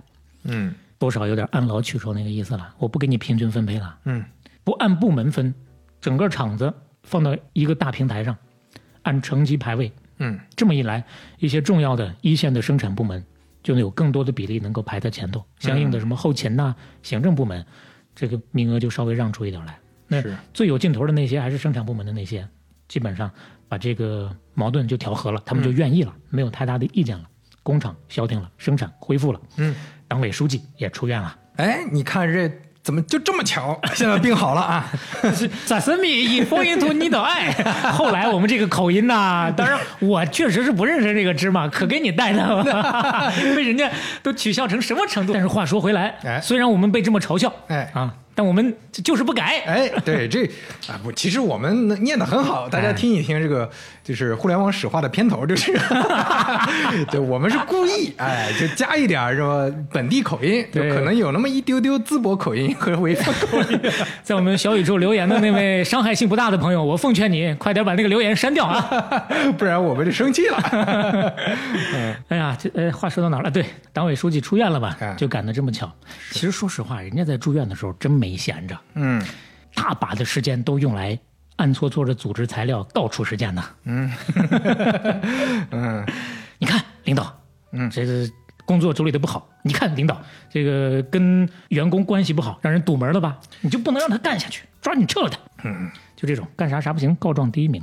哎，褚时健本来以为他就是一个小胆的而已啊，啊，就不太愿意去担这个责任。结果没想到你怎么还搞这么一出，生气了。你搞我，我我不能搞你。他这个方法不太一样，其实说起来也差不多。嗯，直接还是就是跑到市政府是找书记，就一句话，他干我走，嗯，我干他走，对，就是你选吧。对，就是二选一嘛。对 你让那个书记他可没有这个胆量，嗯只能是搞点小动作了啊。所以你看，就还是务实啊！你这这身上有一技傍身啊，你能把事儿搞定，那就是腰杆子硬啊。那到底是谁走了呢？这看来话说早了呀。没有没有没有没有，那个书记走了。啊，是对，那你说的一点问题都没有，对吧？尚方宝剑还没到期呢，还还能用。嗯，趁着这个书记走的时候，他也给领导班子进行了一波大血洗。嗯，把人基本上调整到位，就干事儿。嗯，那跟这些领导打招呼，靠一把尚方宝剑砍就行了。嗯但是跟下头那些员工打招呼呢，可不能这么干啊。嗯再重复一下咱刚刚说的一个他很重要的一个特点，他有一个观点：一个工厂的领导，你如果不懂技术，不了解工艺的特点，你能力再强，你也只能是盲目指挥。嗯外行指挥内行，那被骂的多了去了，是是吧？你觉得你挺牛逼的，我给他施压，他一定能干好，人家背后不知道怎么骂你呢，嗯对吧？所以说业务一定要好。嗯，他自己啊下了功夫，该弄懂的都能弄得很清楚。说个技术问题，哦，工厂当中啊，两台锅炉里面的一台坏了，他一看，哎，这不是机会来了吗？这不是，来吧，哎，修锅炉这我擅长啊。嗯没有锅炉还真不太一样。嗯嗯，这个这个锅炉跟当年那个 唐厂那个锅炉完全就是两码事了。是这个技术难度大很多了。这回坏坏的也很厉害，需要大修。嗯糖厂那边是来回找专家，可能耽误个一周左右。他这边呢，问了一下厂里头管技术的、管维修的，您这个多久能给我修起来啊？嗯这个技术说，以前的厂长带着我们一起修，差不多修个四十八九天吧。而您来了，您呐是真懂技术，我给您饶个八九天，我四十天就给您修起来，怎么样？哎，他一听你四，我看你长得像四十天，还四十天，我就给你四天。嗯，你修得起来你就修，修不起来你就走，也得给我修。嗯。哦，那边一听，怎么着你还硬压？那不行，嗯。你哦，你说四，那我们不敢接这个活儿，嗯。要不你另请高明吧，我们修不了这个，四天干不了啊，那这这边还给压力了，就给他撂挑子。嗯。他说他妈的你四天修不了是吧？你不是说吗？以前的厂长带着你们修是吧？嗯。来，我跟你一起修。嗯，脱了衣服就开始往里钻。啊，其实还是干那个事儿，嗯。是真下功夫啊。自己虽然不是完全的那么懂，但是之前修过那么多回了，也研究过了，技术细节稍微的还是懂一些的。最重要的是他把机制弄好。之前怎么修啊？磨洋工的修，现在呢，嗯分了好几道工序，把每一道的工序设得更加的合理一些，大家一起来修这个。他自己也跟着一起干，干了三天，自己都已经撑不住了，嗯回家稍微的合合眼，睡了一觉。嗯刚睡醒的功夫，有人来了，厂长，厂长，厂长，嗯，修好了。好消息，下的指标是四天，他带着干，三天半修起来了。哎，你说这帮人不服能行吗？是，直接他就开始了，小杂种，您不是说四十八天吗？嗯你看现在是不是修好了？是啊，那那些人也真服他了。嗯嗯一方面呢，人家自己确实下功夫；另一个方面，厂长啊，以前我们苦战个十五昼夜都不给我们喝一口稀饭，现在呢三天多，晚上还给我们吃那么一大碗肉酱米线，福利好啊！嗯，楚天说：“你别看光修的时候给你福利，现在你们把这个事儿干好了，所有参与修锅炉的人发奖金，发奖金，嗯，在这个月给你加四天的加班工资，然后全部再放假四天。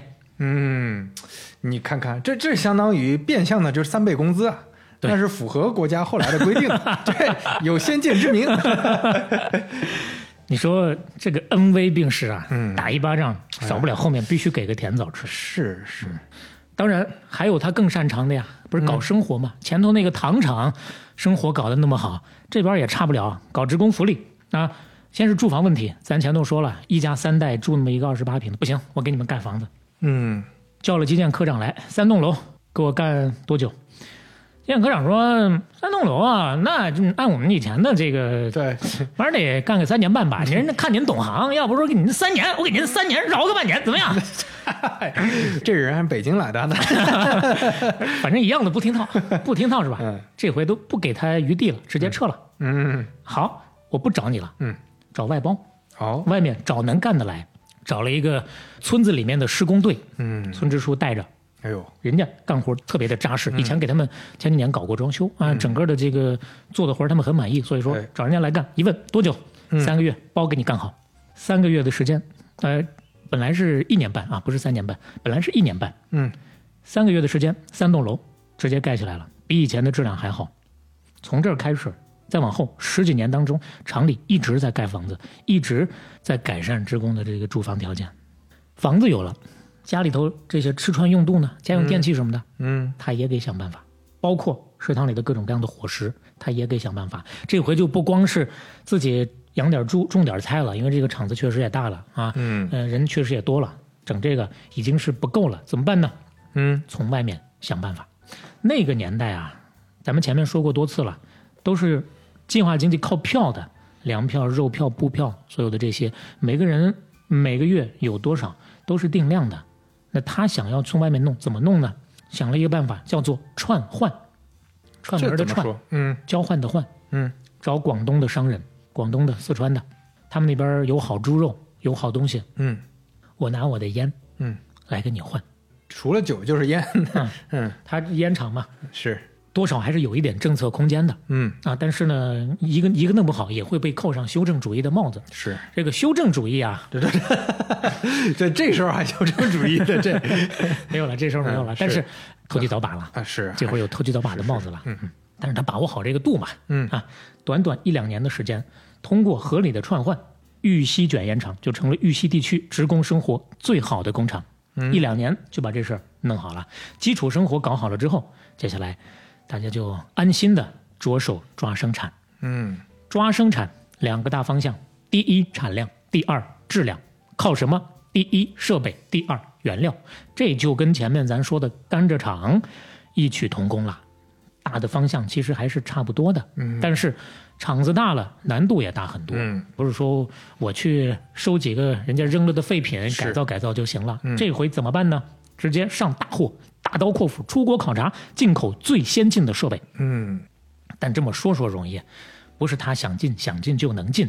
那个年代，你从国外要买个东西，嗯。忒难了呀。是啊，第一，他要拿到批条，要批准他买这个设备；嗯。第二，他得有外汇指标，嗯。有外汇管制啊；嗯。第三，他得有外汇，他自己得有外汇。嗯。那时候他还没有出口业务呢，嗯。他没有外汇。总之呢，每一步都是坎儿。嗯。哎呀，他把这些一步一步的坎儿全部趟平。哎，怎么趟？嗯，找领导，特别擅长找领导。这这还是前面那领导，这回不一样了，他去省里找领导。哎呦。就这个事儿，市里这事儿头已经大了。哎，已经管不了了。省里的只能保你这个厂长的位置，你再大的那也管不了了。嗯。去省里找领导，嗯。先把这个事儿跟领导说通，告诉他还是算账，你同意我进这个设备，嗯。我到时候给你提供多少的利税。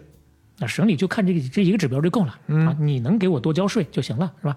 国有企业嘛，那所以你看到到这个还是能换位思考，能知道说对人家有什么好处，不然谁给你批啊？提供价值，不光要从外头突破，嗯里头也得突破。哎回到厂子里头还得说服管理层，嗯为什么？因为太贵了，当时那个得是两百六十多万，嗯两百六十多万对他们那一个厂子来说根本钱就不够，得贷款。厂里头这些个干部一听得贷款，就开始发毛了。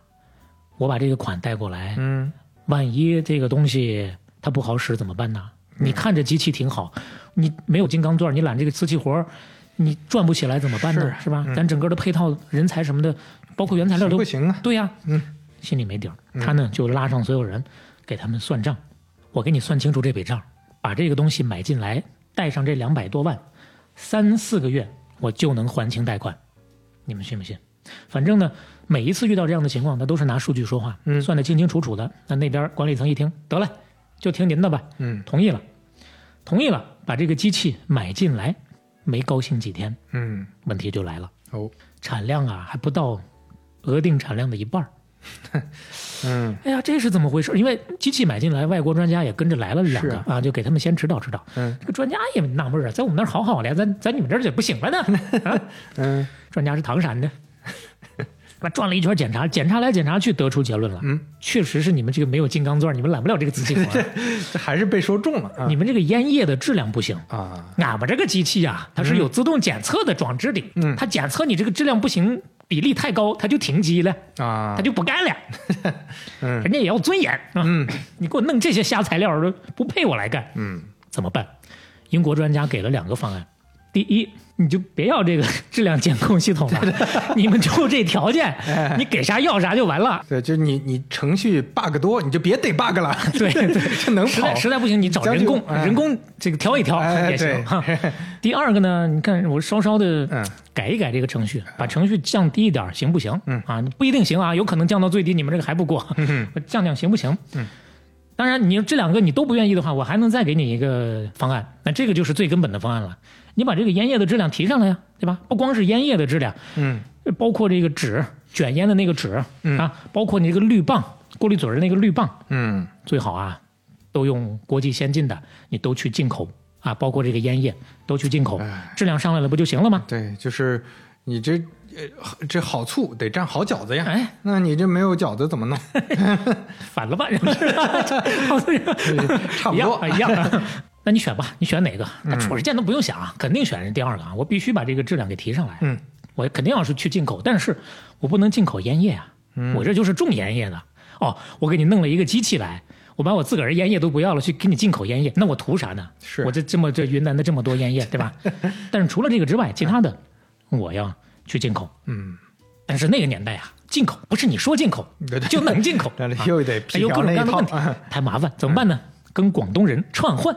啊，广东那边改革开放还是最先进的地方，啊是他们能够搞到各种各样的好东西，嗯通过他们来串。最开始连这个烟丝儿什么的也会串，嗯所有的这些个这些个材料，他们那边呢让他们先串换着，咱们这边呢稍微的串个台。啊、应该说是 串个串个小话题，这可能也听出来了，这个声音瞬间有点不一样了。我们这期节目录完之后，突然发现少了半个小时，话筒出了一点点小问题。对，这是真的不容易了。中间刘飞，你知道吗？咱们有共同的朋友山哥跑来问过我，他说：“哎，我刚听说有的那个录播课的录完之后，发现哎没录上，你们有没有过这种情况啊？” 我说：“我们我们有过，我们后来补录的，以后再也不会了。我们双保险，结果呢，这次我们是双保险，但是呢，这第二道保险忘了开了。哎呦，这次还特地把这个备用的小蜜蜂啊，备用的这个麦克风，我们都别的可好了，就安排的妥妥当当。对还就是没有摁下那个录音键。结果就忘了按录音键，这事儿怪我，这事儿 稍微插这么一个小话题，完了继续啊，咱们把中间没的那部分补上，补完了之后呢，呃，内容还是连续的，他不就去找那个广东的商人串换嘛？这事儿啊。确实管用，把该用的这个相对水准比较高的原材料串过来，开机短短两个月之后回本了。哦，开始他说的是三个月，你看那还是搂着说的，现在两个月就把这事儿给搞定了。嗯，这还是有两把刷子。但是就因为他干了这个事儿，第二年迎来了玉溪纪委的处分，投机倒把，给了他一个党内严重警告的处分。但这一个处分，褚时健没做任何申辩。用他的话说，想想我们真金白银赚的这些钱，这个罪名啊，我扛了。哎，就是这么硬气。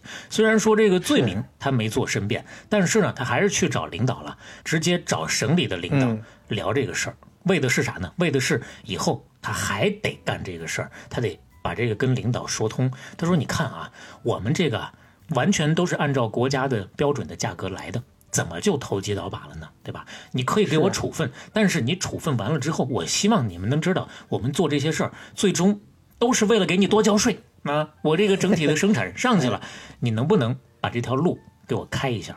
你让我以后可以干这个事儿，跟前头还是一样的。道儿画明白了，道理说清了之后呢，领导也不傻，行，你以后就这么干，还真就同意他这个申请了。那这条路走通了之后，下一步要做的就是提高产量，设备我都买来了，我肯定要实现一个边际效应的最大化，我必须让它白天黑夜的给我拉磨，一秒都不能停。设备可以不停，但是人以前是三班倒的，一共就那么多人，时间上来说，他工时不满，所以说他改了一下整体的制度，两班倒，加大劳动量，延长劳动时间，小皮鞭抽起来，都给我干。这就九九六干上了。是，效果很明显，提前三个月就把当年的那个任务完成了，那就代表后面三个月他们就有更多的工作量给自己干，干完之后呢，自己能够留下更多的钱来支配。但是好事没过多久就让人告了，而且捅到国务院去了。那没办法了，人家那边国务院已经派了专员下来调查了，但是呢，也算是他幸运，就那段时间刚好这个国家层面啊，也是相对比较开放，鼓励去做一些新的尝试。人国务院下来调查这位呢，也是明事理的，嗯大概看明白怎么回事啊，最后还是说还是交给你们省里，你们省里来处理吧。于是乎呢，最后其实没有给他太大的处理，但是两班这个事儿就给他停了，你还给我回到三班倒。嗯，说实话，他确实也是有点心急了。经过这个事儿之后呢，他就开始反思，痛定思痛。对，这么干，嗯确实不行啊，得加钱。哎，这这才是实实在的方面，你得在务实的这方面去琢磨怎么搞。对，不能光让驴拉磨，不给牛吃草，对吧？你，这么一干，马不愿意了，那我家的羊也不是白给的呀。这什么了就？而一句话啊，就是还得多给钱，人家才愿意多干活。而且前面咱说了，加了百分之四十那个工资那个事儿，其实呢那回啊也不是完全的薪资结构的改革，那个改的不够彻底，这回豁出去了，从头到尾的大改。细节不说，一句话，工资奖金完全的跟产量挂钩，工资上不封顶，下不保底。这事儿弄完之后，可以说是大获成功。成功到什么程度？嗯全场的日产量几乎翻倍。所以你看，这是找到大家的痛点了。对，你多干了，你就能多拿钱啊！多拿钱，谁不愿意啊？之前是没办法，又给改成三班倒了。这回呢，他就稍微的又往前迈了一小步，尝试了一下。好，我不强迫你必须是两班倒，给我干十一个小时，我开这么一个后门，有这么一个选择，两条线，你愿意选三班就选三班，愿意选两班就选两班。愿意少干少拿钱，愿意多干多拿钱，选吧。你再看这回，大部分人特别主动的都去干那个两班，都去多干去了。而且车间里面还出现了一个特别有意思的现象：你本来说十一点这班该下班了，那班慢慢腾腾的才来，以前是这样，现在呢，恨不得十点半那班就去，就坐那儿盯着他，你什么时候下班？叮，十一点一打铃，抓紧抓紧，该走该走该我了，该算我的工时了，快走吧。哎，就你你就是说之前那个有那个社会新闻说上海金虹桥的某公司说那公司压榨员工，说这公司大家这加班加的没完没了的。那为啥加班？你去看看这些人工资啊，看看看看这些人赚多少钱是啊，都是抢着去的。哎呀，最后的大家都是实在人。而且你看看人家公司干出了什么样的效率，现在有什么样的成绩。当然，咱不是说一定什么就是好的，什么就是不好的。嗯，现实摆在这个地方，大家有自主选择权嘛。啊，对，主要是给选择权这个事儿啊。对，当然你就说他改成这个样之后，中间也有人继续杠，只不过呢，市里啊，他没到省里啊，市里就直接都给他压下来了，因为他很明显的 是真出成绩啊。你就说上缴利税方面，一九八三年跟八二年相比，增长了百分之二十五。八四年跟八三年相比，又涨了百分之三十。那么到这一步之后，不管是人力上还是机器上，基本上都已经开足马力，挖掘到最大程度了。质和量就到这个水平了，再往上走，这相当于又遇到一个瓶颈。怎么再往上走一步呢？还得从设备上下手。他只是买了这么一个新设备啊，那么大的一个厂子呢，嗯，看到了这个甜头之后啊，他就在想，能不能把我全场的设备都给更新一下，都给换成高级的。这要迈个大的步子。啊，对，这回呢，正好又碰到八四年，中央还真的又有鼓励政策，哎，说一些先进的企业啊，可以考虑去申请外汇的额度，去进口一些先进的机器，机不可失啊。看到这个通知下来之后，立马组织高层开会，大家开始拿笔算一算，这回我需要去申请多少钱，上面能给批多少额度，算来算去定了一个一千万美元的贷款目标。哇，就像你说的，这步子迈得特别大，前头那个机器两百六十多万人民币，这回张嘴就要贷一千万美元，到底能不能，贷得下来？是 dollar 啊，这可是。对呀、那就看到了申请会议的当天，咱看这个故事是怎么演的啊。现场开会，现场呢挨个的去批这个额度，结果有一幕他们没有想到的情景出现了。他们本来觉得最牛的那么一家大企业肯定是会多申请，结果没想到呢，原本打算给他的那个额度他都没用了，空出来不少的额度。褚时健一看，当时心思就动了，趁着中午吃饭的时候，叫上自个儿的副手会计，又开始算，看看他们空出来多少额度，我们有没有可能把他们那个额度吃下一点儿。算来算去，最终有了一个结论，那边一共空出来一千三百万美元的额度，他最后决定就多申请一千三百万美元，这 这这把人家的全吞下来，全吃下，一分不浪费。本来那个一千万美元就已经是努了大劲儿了，这回一看有机会，二话不说，我直接追加一千三，两千三百万，我梭哈。他敢要这个钱，省里都不敢给，省里都震惊了，不行啊，这这不能给你。本来要卖一大步，现在说我再多卖一步，我卖两大步。这这搞三级跳了，这是是吧？一跳出池子去，给你给你蹬着腚瓜子，给你土话啊，又是方言。那怎么办呢？这边批不了啊，还是他的老套路，找领导。这回找到谁了？时任的云南省副省长，软磨硬泡，还是他的那套，拿数据说话，给领导算账。算完之后，简短截说，这个领导恰巧就是一个特别有眼光、特别有魄力，又特别能够理解他的好领导，被他说动了，主动出面给他协调，把这个事儿真就给他协调下来了。哎呦，不容易。好，两千三百万的额度拿到手，陆续开始买机器，从一九八四年一直到一九八六年，所有的进口设备一步一步调试完成，投入生产。这套设备，那就是当时国内所有烟厂里头最豪华的设备阵容。有了这套设备之后，那玉溪卷烟厂这就要打破玉龙飞彩凤，顿断金锁 走蛟龙了。妈，哎，这又有转折啊！这是，嗯、倒也没有，差不多，差不多，还差那么一点点、啊。俗话说得好，哎，好马配好鞍，好船配好帆，好机器得有好叶子才能出好烟呐。嗯，设备有了，所以这要动上游的东西了。哎，对我整体的设备已经到位了，我就得往上游再去找找，有没有更好的匹配我的原料。这么多的全厂的设备都换了，光靠串换可就满足不了我了。那生产烟整个环节当中最重要的，还真就不是机器，真就是那个烟叶子。那说烟叶质量真有这么大差别吗？有，他曾经啊找一个专家带着他去美国考察了一个月，转了一大圈儿是见过真正的好东西，也见识了人家是怎么种出来的。哦，它跟这个种本身这个也有关系。哎，有关系。其实说实在的，云南这边整体的气候也好，环境也好，挺适合烟叶生长的。那只不过呢，就是以前啊，这烟农老百姓种的有点太糙了。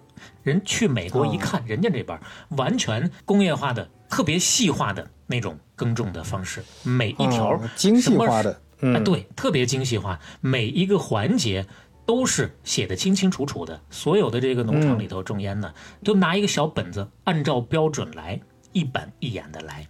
哎，你你说到这个，就是你像西方这些发达国家，人家在农业生产上的工业化成熟度比较高，所以在这儿我就特别想推荐一部纪录片儿，克拉克森的农场》。哎，这个是呃，当然他讲的是英国了，但是跟美国有一些大农场也差不多。是而且这个纪录片儿它真的讲的非常细，就是一个农场主他怎么用这些机械设备，要从头从零开始把这个东西给生产出来。这个跟我们想象的嗯，这应该完全算一不一样个是 二二手农场主。哎，对对对，体验生活的二手农场 的一个一个 BBC 的一个一个呃著名的主名持人人吧，啊对，嗯著著名主持人，然后想折腾一把，结果把呃纪录片儿把农业科普片儿硬是给拍成了喜剧片儿，嗯，对，所以这边呢特别推荐大家可以看。咱们这边种地吧，少年啊，那边呢种地吧，老头儿。看看这一个人啊，那呃，基本上是一个人操持，虽然不是一个人干活，他也可以那个花钱雇人，但是整体的一个外行操持下来，看看一年的成绩怎么样啊？对，最后一年赚了一百多英镑，没赔钱就不容易。哎，然后他那个为什么刚才联想到，就就因为当时看的时候才意识到，这种大农场主啊，他关注的地实在特别多，他必须用机械化的方法生产，你不可能人人去插秧，就哪怕你招好多人，招好多外包，可能也很难搞定这个事儿，就因为地太多了，它这流程太复杂了。对对，就推荐大家通过这个去了解刚才我们聊的这个话题。哎，对所以说这个事儿干到一定程度之后，完全就是工业化的、标准化的来。那他去一趟真的不白去，看人家干的这么好，就一个劲儿的去学，哪儿不明白就问哪儿，真把 好东西学回来了，自己啊也总结出了这么一套，整得明明白白的。那既然整明白了，哦，那就回来下手开始种吧？嗯哼，不可能 好，啊！为什么？他是干什么的？他是干烟厂的，他呢哦，只管生产你。当时你手不能伸到那儿去啊。对，当时这个烟叶啊是国家统一调配购买的。你作为一个烟厂，作为厂家，选择烟叶这个事儿上，基本上没有太大的自主权，你就负责搞好生产。你刚说他手不能伸得太长，他想伸得长一点啊，他去找过那个云南省的 管理烟叶种植的烟草公司的领导，那跟他聊这个事儿，你看能不能我自己搞一个基地，我去尝试一下。那领导说，嗯，这事儿你想都别想，个人手里一碗饭，你把你那碗端牢了就行了。你那碗还一碗不满，半碗咣当呢，你惦记我这碗，你做个人吧，啊？这这就好像说，现在你大厂一个部门跟隔壁部门、上下游部门的老板说商量商量，哎，你那坨事儿给我干吧。那 人家可不 这么跟你聊呢。对呀、你这不是要人家命吗？对吧？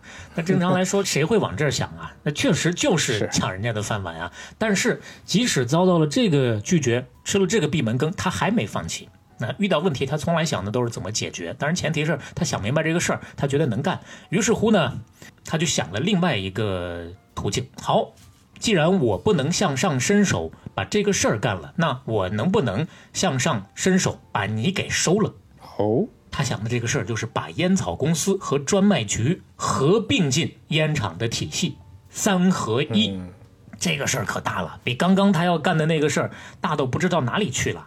那事儿还多少抢人家点饭碗，这事儿呢就相当于跟那个部门领导商量，哎，你来给我当小弟，你并进我的部门怎么样？对你这感觉刚学会走路就开始要跨栏跑了，这那开什么玩笑？人家肯定是更不愿意了。但是我这回不跟你聊了，我还是我的老套路，找领导谈利税。那这就还是那一套。哎，对，这回找的谁呢？一方面还是之前找的那个特别有眼光的副省长，但是这个层面副省长一个人已经管不了了，还又多找了一个人，省委书记。哦，当时云南的省委书记啊，在往前推个十几年，也跟他打过交道，也知道他是怎么回事儿。他是一个有本事的人，也能听进去他的话。所以说呢，他就真的还是拿数据把副省长跟省委书记都说动了。那俩领导一看，这最终确实都是为国家财政收入着想啊，那我们就给他帮帮忙吧。嗯，说实话，这两个都是褚时健先生的贵人。后来啊，褚时健先生是这么说：“他说，你看，当领导的只要有开放的心态，见识也到位，其实还是很好打交道的。嗯，你不用去想那些什么小九九，你就直接把利害关系摆给他，人家都是能人，都能想明白。还是回到这个事儿上，虽然刚开始啊，嗯这烟草总公司的领导肯定是非常的不愿意，但是就在半年以后，对于褚时健，那简直就是大加赞赏，十分看重啊。这是看到这个真正的利害关系了呗。对，就合并之后第一个月发工资，他们光数工资，用褚时健的话说，数了半天啊，个个都开心的不得了啊。你怎么不早提这个主意啊？真的是。一方面呢，是人家这个褚时健先生啊有远见，能够看到各方都能从这里面获益；另一个方面呢，还得说他舍得，他懂得分钱，他格局大。嗯，是，合并之后啊，首先保证的是，这边烟草公司也好啊，专卖局也好，你这边的建制，你比如说我们三个部门和一个部门，你那边的当正职，我这边的当副职。那如果说整体的不管是用车上还是其他的一些待遇和福利上，先保证你那边，再考虑我这边。该分钱的时候啊，我也舍得多给你分一些。哎，你看这就有格局，就我不是跟你权力斗争、地盘斗争，把你的东西吃下来就完了。对，就我其实就是图大家一块儿好。哎、对，那这就是格局的事儿了，对吧？那好，现在各方都摆平了，没有任何阻碍了。还记得为啥要办这个事儿吗？是为了能够种烟草啊。那种烟草的事儿就开始搞吧，对吧？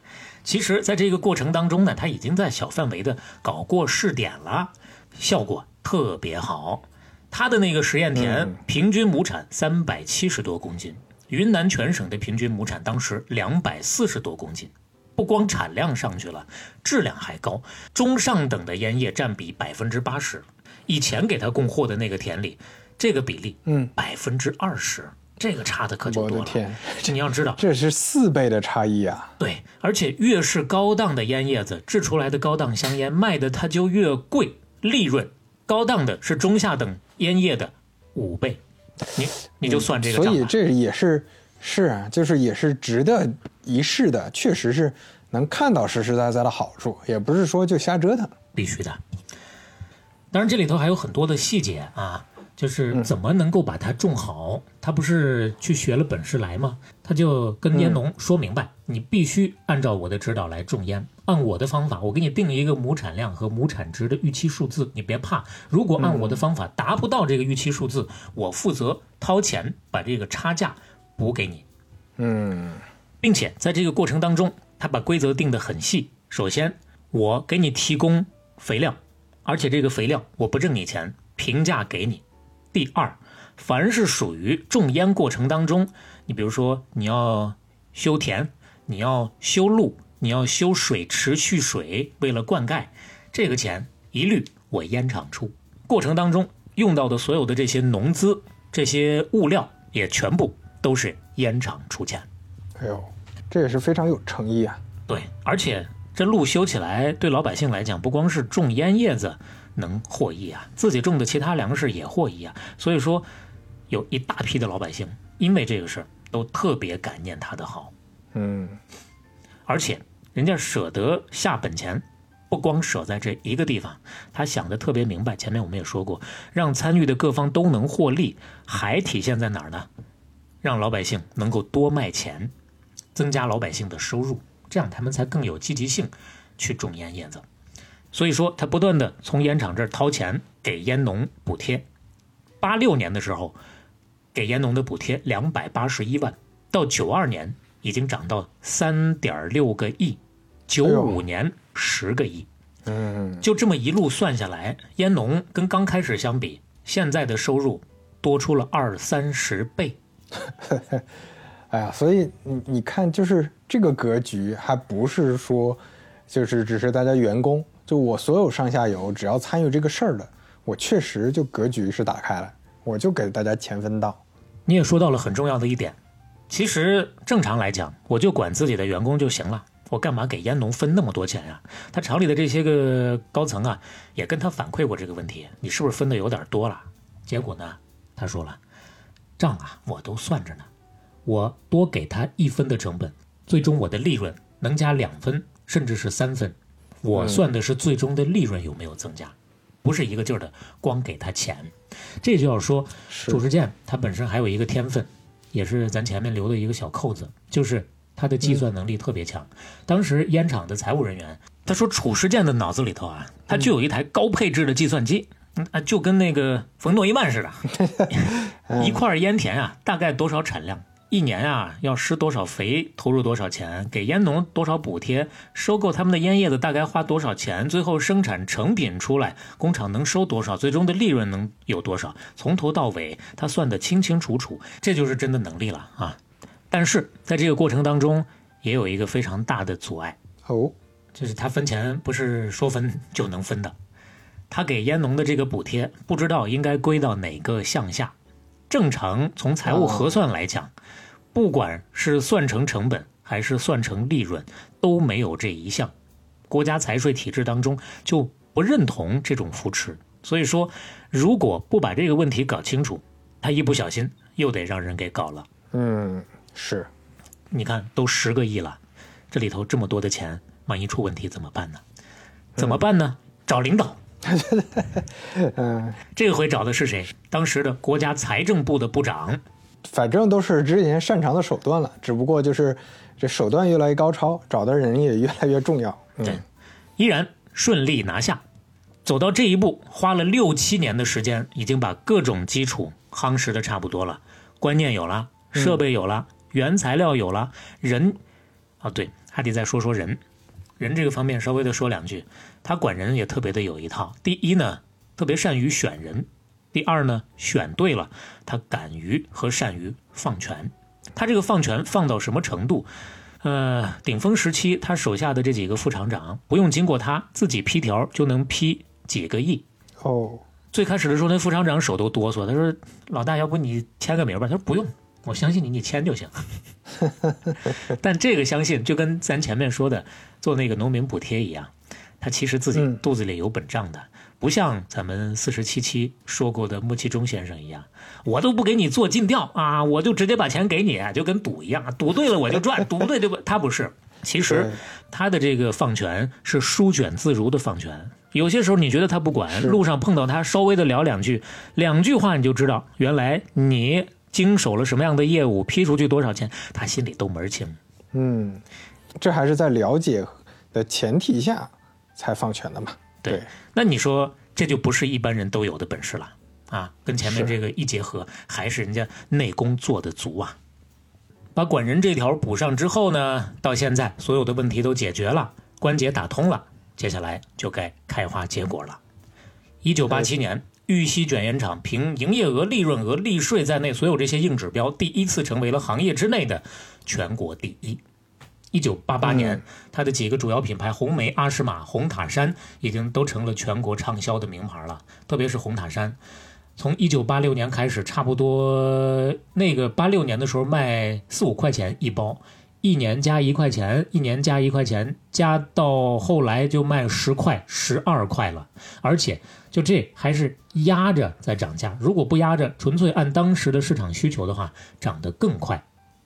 用褚时健的话说，我们不是为了涨价，是为了让每一个环节都有钱赚。还是那句话，他说的这个环节包括最终的消费者的环节，得让老百姓能够抽得起这个烟，不是说真正的我就要把它做成奢侈品。所以说，最终全国那个时候顶峰的时候，有三亿人在抽他们玉溪卷烟厂的烟，这不是开玩笑的呀。是，最厉害的一个数据，在高档烟的市场最顶峰红塔山的年销量，它不仅是超过国内所有的香烟品牌，它占据到了百分之八十的高档市场。嗯，这个头就部集中高档烟，那就就是它了，对，没而且有别家。而且出现了一个什么情况呢？你一般来说，那个年代更多的还是会崇尚一些洋货，比如说万宝路。最开始掀起了国内的这个香烟热潮的，也是以万宝路为代表的这些洋货进来。但那几个年头里头，八块钱的万宝路卖不过九块钱的红塔山，可以说让中国烟的腰杆儿都挺起来了。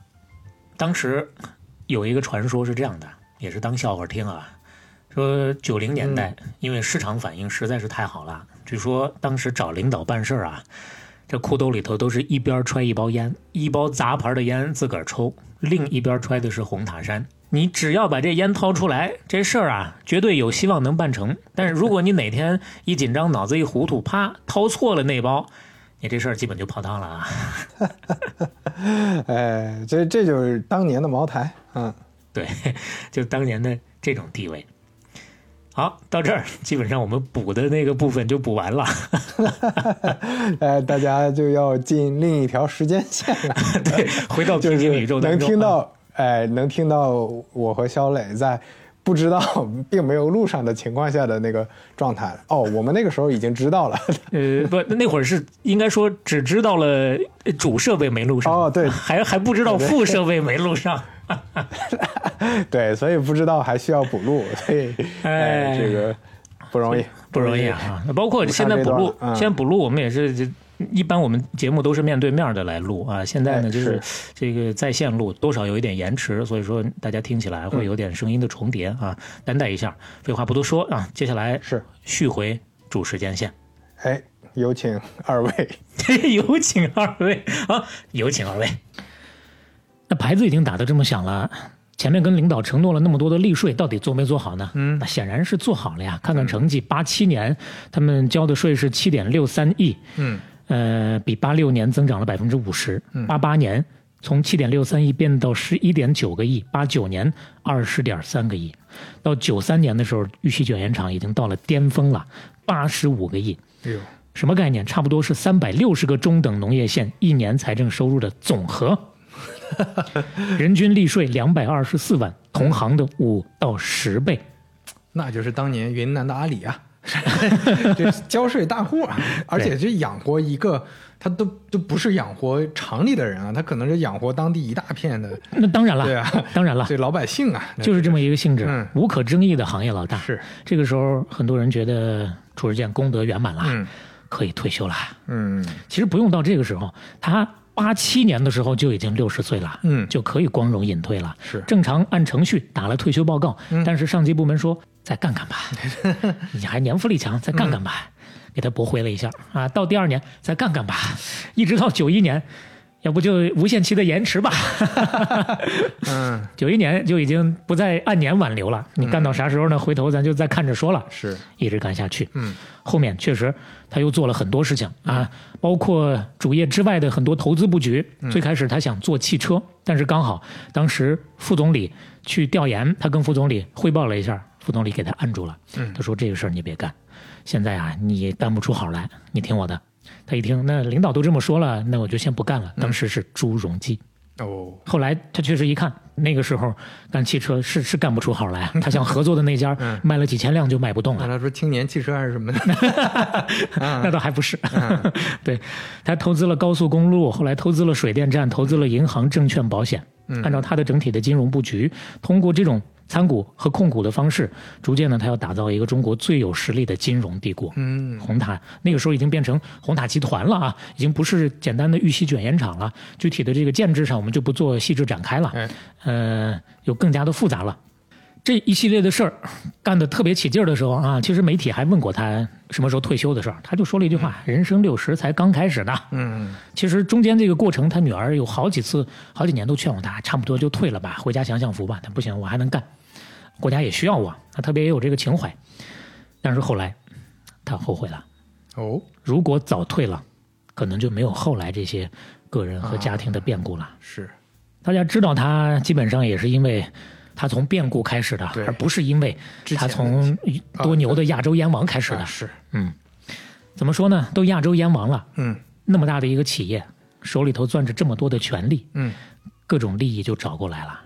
瓜田李下，古人所甚，多言可谓辟之防川呐、嗯，躲有些时候是真躲不了啊。是，一九九五年三月份，一封投递给中纪委的检举信，让河南三门峡市爆出了一起投机倒把案。嗯主案人是一个叫林正志的河南人，当然跟他没有什么关系。但是就因为这一个案子，查来查去，查到了谁呢？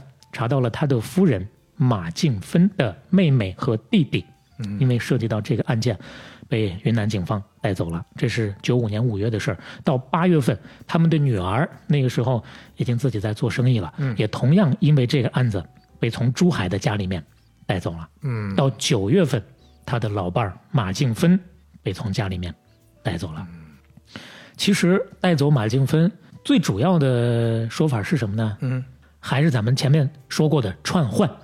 他跟河南三门峡烟草公司串换了几盆价值昂贵的五针松的盆景，嗯，但不是他自己家里摆的，他老伴儿是厂里的绿化科的，啊，给厂里就摆在门口的。嗯，就因为这，因为咱们前面说了，串换这个事儿啊，涉及到投机倒把，是，讲清楚了没问题，但是讲不清楚，它就是一个政策真空，对就能拿你。他也能变成一个罪证啊。老婆跟女儿接连被带走，嗯。这还不是最严重的，最严重的是就在当年九五年的十二月，河南监狱当中传来噩耗，他的女儿楚英群在看守所自杀，好，当年只有三十九岁。哎呦，具体原因，知情的各方都三缄其口，嗯。不清楚，嗯，只知道冬天很冷哎的时候。呀，这个太，对，这太容易让人联想到各种可能性了呀。可能性太多，是吧？嗯，这是九五年十二月的事儿。是，又过了一年，九六年十二月，他也被监视居住了。两年之后，九八年十二月，公开审理，检察机关起诉他的罪名是这样的：贪污罪和巨额财产来源不明。嗯两个罪具体说一下，这个巨额财产来源不明，其实是他主动交代的。嗯他说，当时有几个香港的商人到他家里面去串门儿，一看这家里面实在是太寒酸了，所以说呢，几个人就愿意共同赠送他一些钱，差不多四百多万人民币。那褚日健的说法是，当时觉得自己啊又没有给这几个人提供过什么方便，也没有给他们输送过什么利益，那他们给我钱属于朋友之间的往来，所以就没有拒绝，四百多万就收下了。这是巨额财产来源不明。他的说法，贪污罪起源是这样的：九五年六月份，他和原来他那个卷烟厂的两个高管截留了三百多万美元的公款，私自分了。这当中，褚时健分了一百七十四万美元。哎呦，这还是真有拿了这笔钱呢。他最后没有做任何的上诉和申辩。嗯我们就按面上的来说、啊，就是现实的情况就是这样子。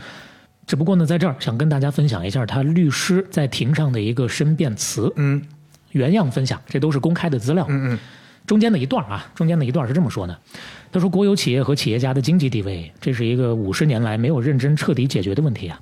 国有企业和企业家的劳动价值怎么体现？在我国有一个非常奇怪的现象，像褚时健这样的企业家，玉溪卷烟厂十七年利税总额八百亿，嗯十七年全体干部职工的分配五个亿，比例是百分之零点六二五。褚时健个人十七年全部收入八十万，嗯个人收入比例十万分之一。嗯褚时健十七年的全部合法收入，甚至赶不上一个影星一次广告的收入，赶不上一个歌星两次的出场费。嗯，这是在往根儿上说了，就是这个背后的问题。每次谈到他的这个案子，特别是一些企业家都会怎么说呢？惺惺相惜吧。嗯，都会谈到这一点啊，这个也是大家公共场合讨论过很多的了，我们不做太多的展开。但是大家要知道，在他的案件之后，全国掀起了关于国企领导待遇的一个特别激烈的讨论。嗯最终关于国企领导年薪制的申请报告，递到了时任总理朱镕基的办公桌上。嗯朱总理批了，从此国企领导的这个收入算是有一个改变的局面了。嗯，那很多人都觉得这样的变革多少跟褚时健是有关系的，是但是他本人，嗯，一九九九年一月九号，云南省高院作出判决，嗯无期。嗯这是他在狱中多次给自己啊盘算到底是怎么罪名都没有想到的一个结果，嗯，无期这这个比预期的要严重的多。要严重。嗯他判了之后，他的老伴儿马静芬就被允许回家了。嗯因为他不说别的，指控他的罪名是投机倒把，但是那个时候已经没有投机倒把这个罪了。嗯，我们半拿铁的第三期还是第几期？提到过最后的说过这个，对，嗯，嗯。投机倒把罪那个时候已经没有了，嗯。所以不了了之就回家了。嗯。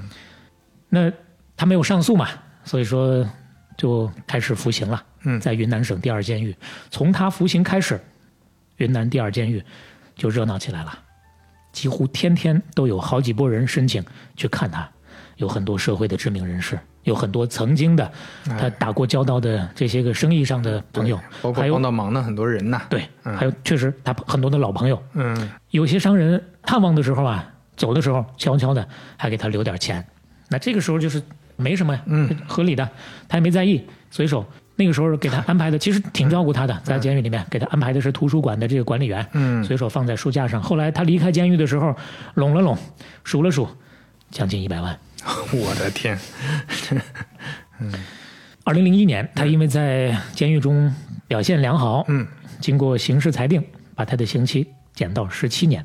嗯同样是这一年，因为多次晕倒、身体不适，五月份保外就医，嗯前后在监狱里待了四年多的时间。嗯，世事一场大梦，人生几度秋凉啊！哎，但是秋天不只有凄凉，嗯还会有收获。嗯从他回到家里的第一天开始，他的家里面就没有断过客人。嗯你能看得出来，他向来是一个好人缘的人。是，一方面呢，那会儿身体确实不好，希望能够安静的休息。生过病的都知道，但是另一个方面，他也觉得很安慰，还有那么多人记挂他，嗯所以呢，用他的话说，那一刻，四年之间的所有的争议啊、审判，他觉得都可以消解了。嗯为什么有这么多人看他？因为他确实帮过太多人了，在玉溪，在他后来住的那个，其实他后来住的那个地方不是他的老家了。你还记得前面咱说他去给厂里的工人盖房子，嗯不是找了一个外包吗？那个村里的村支书带着村里的建筑队儿去给他干活，那个村支书也特别的实干，他们就忘年交了。后来他出来之后，村支书就直接给他接到他们村子里了，他整个村子人都特别感念他。嗯零三年保外就医的褚时健再次获得减刑，零四年获准假释，嗯坐牢这个事儿基本上就画一个句号了。世事一场大梦，人生几度秋凉啊！嗯但是秋天不只有凄凉，还有果实。嗯，他人生当中的最后一个篇章，才刚刚揭开序幕。哎，坐牢的时候，有一次他的弟弟去看他，嗯前面说到的所有的这些都没有提到他的弟弟，嗯小他十四岁的楚石佐。嗯，其实说起来呢，可能平常跟他的走动不太多。八十年代的时候啊，他弟弟在老家啊，因为老家成立了一个柑橘研究所，他就跟弟弟说，你可以去研究研究这个种植行业。嗯所以说呢，他就研究了一下，他弟弟从这个湖南进了一批冰糖橙进来，看他的时候呢，就带着这个冰糖橙去，他一吃，这不错哎，挺喜欢，一来一去，他就记下这个事儿了。嗯他出来之后呢，想过要做很多其他的事情，包括很多烟厂要请他去当顾问，那给的钱肯定是足够。但是他说，既然告别了这个行业，我就不再回去了。但是他又闲不下来，他这一辈子，包括咱说下放的时候，他都闲不下来，必须要做事儿。所以说，他要找一个自己能做得了的，又愿意去做的事儿。这是他的说法。他老伴儿的说法，嗨，也不用想那么多，我们自己要吃饭，我们要养外孙女儿。他的女儿没有了，但是他的外孙女儿还有啊。他老伴儿自己有烟厂发的退休工资，但是褚时健这边什么都没有，我们不能坐吃山空啊，得干点啥吧。于是跟他弟弟，其实在狱中就开始商量了。出来之后试了几个方向，觉得都不太合适，之后就开始决定要种橙子，回到了他当年干糖厂副厂长的那个给他留下了最美好记忆的地方，就在那个附近，在哀牢山上承包山地，开始种橙子。为什么是山地？嗯，其实他在云南这么多年，当年是燕王，出来之后呢，不是朱棣啊，出来之后呢，这什么 什么梗？人脉依然在，对吧？他想要说找块平地种，一点难度没有。嗯，但他为什么去山里面种，并不是说山里面的条件有多好，而是他说云南山地多，农民们有块平地种粮食不容易，嗯粮食比水果重要，平地留给农民种粮食，哎我就去山里去整点新地出来吧。嗯。那么按照他的不管是家人还是朋友的说法，出来那会儿都已经七十五岁高龄了，是啊，你想种行，种个三亩五亩的有点事儿干、嗯啊，就是打发打发时间，一个对啊果果园自己折腾一下就完了。嗯。结果没想到，嗯。他要干，干的就是个大事儿。是。最开始就跟他弟弟一起包了一千五百亩地，嗯。两个山头，一年二十八万，租期三十年，嗯八百多万就扔下去了。他哪有那么多钱？没有借，嗯，这朋友多嘛？他想借钱嗯太容易了，是找那些老乡亲们凑出了八百多万，嗯告诉他们我挣钱了就换。那帮老乡亲说能挣就换，不能挣不要了。哎哎你帮我们的不止这些钱，但他记着这个事儿。最开始是跟弟弟合作嘛，但是后来发现、兄弟俩做事风格确实不一样，所以就后来就各自单干了。嗯他还是跟老伴儿一起两个人，嗯最主要的就是这俩人哎开始干。一千五百亩，他分了九百多亩，后来通过陆续的在合并周边的农户的甘蔗地，两千零二年开始下手，到了零三年前前后后差不多两千四百亩地开始种橙子，嗯后来还在慢慢的扩展，到二二年已经扩展到六千八百亩了，接近七千亩地了。这是一个非常大的工程啊！你说正常种橙子嘛，种就完了呗，引种进来，冰糖橙种都有了，嗯完了我就种嘛。嗯但是这里头你要真正的去细究的话，技术细节非常非常的复杂。嗯他又是一个善于钻研细节的人，嗯从整地开始就跟别人不一样，直接租了挖机开到山顶上，从一开始就是机械化的方式对土地进行深挖改造。山地不好弄的，以前山里人哪见过这种阵仗啊？哪有说开挖机进来搞的？土地整明白了，下一步把水源解决好。山里面水源不好弄的，四周开始考察，找了两条河，但是两条河水量不太稳定，最后找了一个相对更远地方的瀑布，花了一百三十多万，从瀑布里面架了两条水管引到果园，十九公里长的水管，一百三十多万就为了在山里引个水，这在当时的中国农业种植界绝无仅有，嗯这也是开创先例的。水的问题解决了，请到专业的一线工作人员，开始钻研技术。他设了一个专门的部，叫做生产技术部，在果园里弄了几个实验区，配比好不同的肥料、不同的种植方法实验，然后呢，实验结果拿到实验室进行对比记录，进行分析。你就说种这么一个地，从一开始，他就是以最科学的精神和最工业化的方式来下手的。那个时候他都已经是七十多岁了。市面上听到比较多的故事就是，最早的时候王石零三年去见过他一次，嗯啊，看到他的这些地，说：“哎呦，你这怎么刚种上啊？这还得长几年才能挂果呢？什么时候能挂果啊？”他说：“五六年吧。”王石掐指一算，那时候他都八十多了。是啊大家听最多的就这个故事。嗯知道细节之后，你明白了，他的底气和勇气就来自于最开始他干的就是一个绝对会有结果的事情。嗯，他的目标很清晰。虽然我刚踏入这个行业，但是我要做就做最好的。他把所有的当时的果农，包括手下召集过来开会。他说：“兄弟们，你们给我听好，我们种的橙子以后不会是拿到菜市场去卖的。嗯，一般都说你从橙子不拿到菜市场，难 道是啊，我们就要卖最好的橙子。嗯，他可不是跟某些人一样，对 只会画大饼做规划的呀。嗯每天晚上都在查资料学习。最开始的时候根本就不懂什么叫做种橙子，嗯但是就靠自己啊。虽然他也请专家，但是自己还是前面咱这个原则，他自己一定要懂，看各种书，翻各种笔记，但凡是专家看过的，他一本都不落的全部看，嗯然后下地里去找问题，再来跟农户来商量。原来什么都不懂，两三年之后就看他剪枝这一个事儿，他的这个技术，人家说了，这这真干过十几年的，基本上也没有太大差别了。是。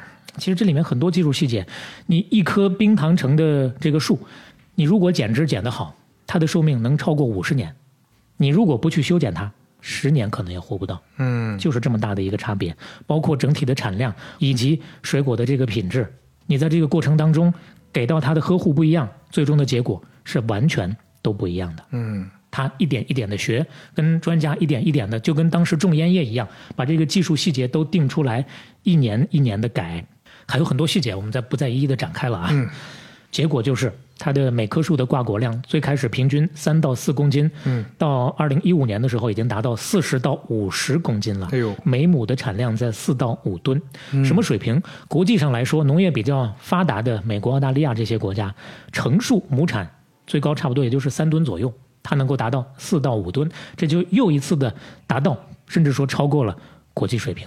当然，在这个过程当中遇到的很多的问题，比如说病虫害的问题，比如说产量也会下降的问题，它解决起来其实也没有那么容易，这当中很显魄力。举一个小小的例子吧，嗯开始是种了二十四万颗的冰糖橙，还有五万颗的温州蜜柑，但是后来他发现为什么掉产量？嗯过往这么多年种橙子都是一亩一百四十克，嗯。一亩地一百四十克，但是他就在想有没有可能是太密了？嗯。最开始大家不知道原因，他就在辟出一块地来做测试，发现确实是砍嗯。太密了就砍，农户不舍得砍，我给你倒贴钱，嗯。你砍一棵我给你三十，砍一棵给你四十，砍。从一亩一百四十颗砍到八十颗。对，你要常人一般不会这么想的，就是还是越多越好嘛，或者说你你砍树这件事儿就很心疼，对本身就很难接受。过了那个四五年了，眼看要挂果了，咔咔咔全砍了，是啊谁敢往那儿想？嗯但是他砍了，砍完之后整体产量还真就上来了，是整体产量上来了呀。而且刚刚说种了五万棵温州蜜柑，也是四五年了，眼看要产了，全砍了。为什么？当时他看了一下市场，觉得这个温州蜜柑接下来市场竞争太激烈了，可能不见得有好结果，所以说砍了，全部重新嫁接，改成冰糖橙。这不是说把树都砍了，嗯是把上面砍了，改成冰长城嫁接，到第二年就能挂果。这些决策基本每一次都是对的。嗯他零二年开始下手，零七年的时候基本上把借的所有的钱都已经还清了。你五年呢，也就是刚刚新的那批刚挂果，当然他最开始有那么一批，这不过是一小批的，慢慢的这几年能够稍微的赚起来，有一点现金流。这几年主要靠的是什么呢？他的那些个盐场的老朋友们，现在也有当到负责人的了，也有以前做过生意的，团购给他买。是，就第一批种子用户靠自己朋友妥妥的已经搞定了。但是后面他也想，我不能一辈子都靠朋友，是啊，是吧？再说了，我的质量都做到这种程度了，嗯我完全可以去市场上打出一片天地。到零九年的时候，他的盈利就已经突破千万了。嗯这一年，他的所有的股东们第一次拿到了分红，差不多也就是零八到零九年之间，当时还基本上就是云南这一片儿他们的周边卖一卖，嗯。基本上就能消化了。嗯。那个时候周边的市场啊开始知道，因为他往外卖的时候没有说褚没有打褚时健这个牌子，他还是比较低调嘛，毕竟有前面这些个故事。但到那个时候呢，有些经销商就开始打他这个牌子了，褚时健种的橙子，人家一听，嗯，那我得尝尝，嗯。通过这个就开始卖出去了，然后慢慢的从云南再卖到全国，他和他老伴儿两个人就已经支撑不来了，嗯于是乎呢，就把他的这个外孙女给叫回来了。外孙女在外国留学，嗯刚刚毕业，在那边呢跟对象，本身呢还想在加拿大就开创点小事业，嗯但是呢，这不亲情嘛，嗯啊，他也直接跟外孙女说了啊，你出门打工掏空六个钱包，在家啃老，无非添双碗筷。你回来吧，哪儿的黄土不埋人呐？嗨，又是这句话。哎，所以呢，两个叫回来，后来呢，这个整体销售方面的事儿，基本上就交给他们主要来负责。那是从什么时候开始，这么多的人知道他们呢？本来生活给他们算是在互联网销售方面帮了第一道忙。因为零七年最开始的那几年，基本上还没有什么网购啊，谈不到这条。但是本来生活稍微的试了一下，把他的这个故事一发，进了那么几十吨，没想到很快售罄了。嗯第二年再进，第三年再进，这条路就走通了。嗯，他们一看互联网销售哎，有戏电商可以搞。慢慢的就把这条路也做起来了。嗯到了一四年的时候，它的营业额就已经过亿了，嗯纯利润你都不敢想，同行根本就干不过它，百分之七十，哎呦，两千四百亩的橙子纯利润七千多万呢。产量呢，差不多刚开始那几年不算啊，因为还在挂果期。到零六年开始一千吨，零七年一千八百吨，最后到二二年的时候六千八百亩，二点七万吨。嗯大抵现在是这么一个水平。是，它不光是自己做起来了，基本上还给中国的这个水果种植基地算是打了一个样，新的这种嗯嗯嗯，这种因因为模式嘛是新形态的新模式的嘛。工业化的种植模式嘛。嗯所以说，用王石援引巴顿将军的一个话说，原话记不清了，大体的意思就是，你看一个人，你还得看他落到低谷之后反弹的高度。是，现在你回过头去再看褚时健先生，嗯那你不得不真正的由衷的去佩服啊。他最后呢自己留这么一句话，嗯他说：“回头看看我这一路走来，没有白费精神。我办事认真，确定了目标就追求到底，在每一个工作的地方，我都有人生的记号。嗯我也没在工作上闹出什么大事故。想到这些，我就甘心了。嗯你看人家这心态，就不光这个监狱里出来之后，整个人的状态还可以，而且能坚定意志继续创业，能够去继续实现自己想做的事情。哎呀，这种意志力啊，这种心态，包括他，包括他的夫人。今天呢，虽然我们说了已经这么长这么久了，但是嗯所着笔墨不多的他的夫人，其实也有很多的戏份应该展开的没有展开。大家嗯有兴趣的可以去看看那本《褚时健传》。其实咱们今天这个故事呢，主要参考的就是《褚时健传》。嗯为什么把它作为一个最重要的主线呢？这是褚时健先生自己认可的一本传记。哎，也是经过了差不多十八个月的采访，作者叫做周化老师，嗯跟他经过各方沟通，经过跟他接触的所有的这些人的调查，嗯给出的关于他人生故事的这么一个相对比较细致的介绍，跟我们市面上看到的一些其他的对他的整体的描述不是那么详尽和准确的一些内容相比呢，更值得去参考一些。是，就像我们之前采纳的大部分的参考资料，尽可能是一手的，或者说是官方认同的啊。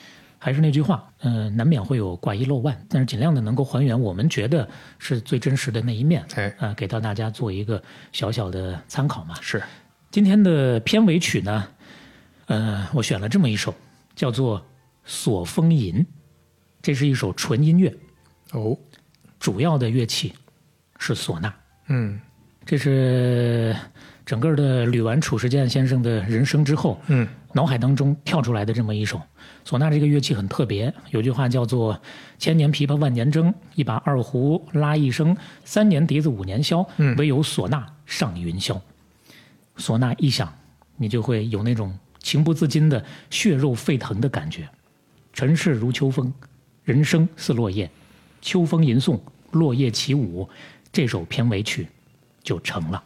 嗯，是你听到，其实之前我们讲的很多的故事啊，是属于那种在特殊时期也好，或者说在变革的时期也好，那种利用了一些法律的漏洞，做了一些啊就骗人的事儿啊，尤其芯片那个，大家肯定印象更深刻一些。嗯，但是像今天我们听的故事，确实也是特殊时期，哎，有点像之前我们讲李经纬的时候那种企业家在这里面做了很多事情，健力宝但是的李经纬啊，对，但是因为可能某些各种各样的因素吧，特殊历史时期的一些局限，导致啊，我们看到有一些令人唏嘘的结果。嗯啊，当然这个是一方面，就我们看人物一个旁观者的视角。另外呢，我觉得今天讲完之后，可能大家也会有很多启发。就你在你作为一个成熟的企业家，你在什么状况下该怎么做管理，该怎么去研究业务，该怎么解决你的生产上的问题、成本的问题，这些，呃尤其是我觉得在意志力这方面，怎么能在那么艰苦的条件下还能够坚持下来？最后，嗯就像小磊说的一样，到了秋天，哎，最后能不能有成果？对这个我觉得也是能对我们有启发的。对，当然一方面呢是源于他老人家的这个个人的性格特点，确实是闲不住，要做事儿；另一个方面呢，咱就说的大一点吧，就叫做格局。后来王石跟他聊的时候，聊到所有的这些人生经历啊，他云淡风轻就说了一句话：改革嘛，总要有人付出代价。嗯，这可是在自己身上，自己付出了最大的代价呀。是我们不说谁对谁错，但最起码他确实是付了代价了。嗯，这可完全不是站着说话不腰疼的呀不。容易啊。那好了，嗯，那关于他的故事，如果你有更多的补充或者感触的话，欢迎一起来留言讨论。嗯如果有志同道合的朋友，也欢迎一起转发分享。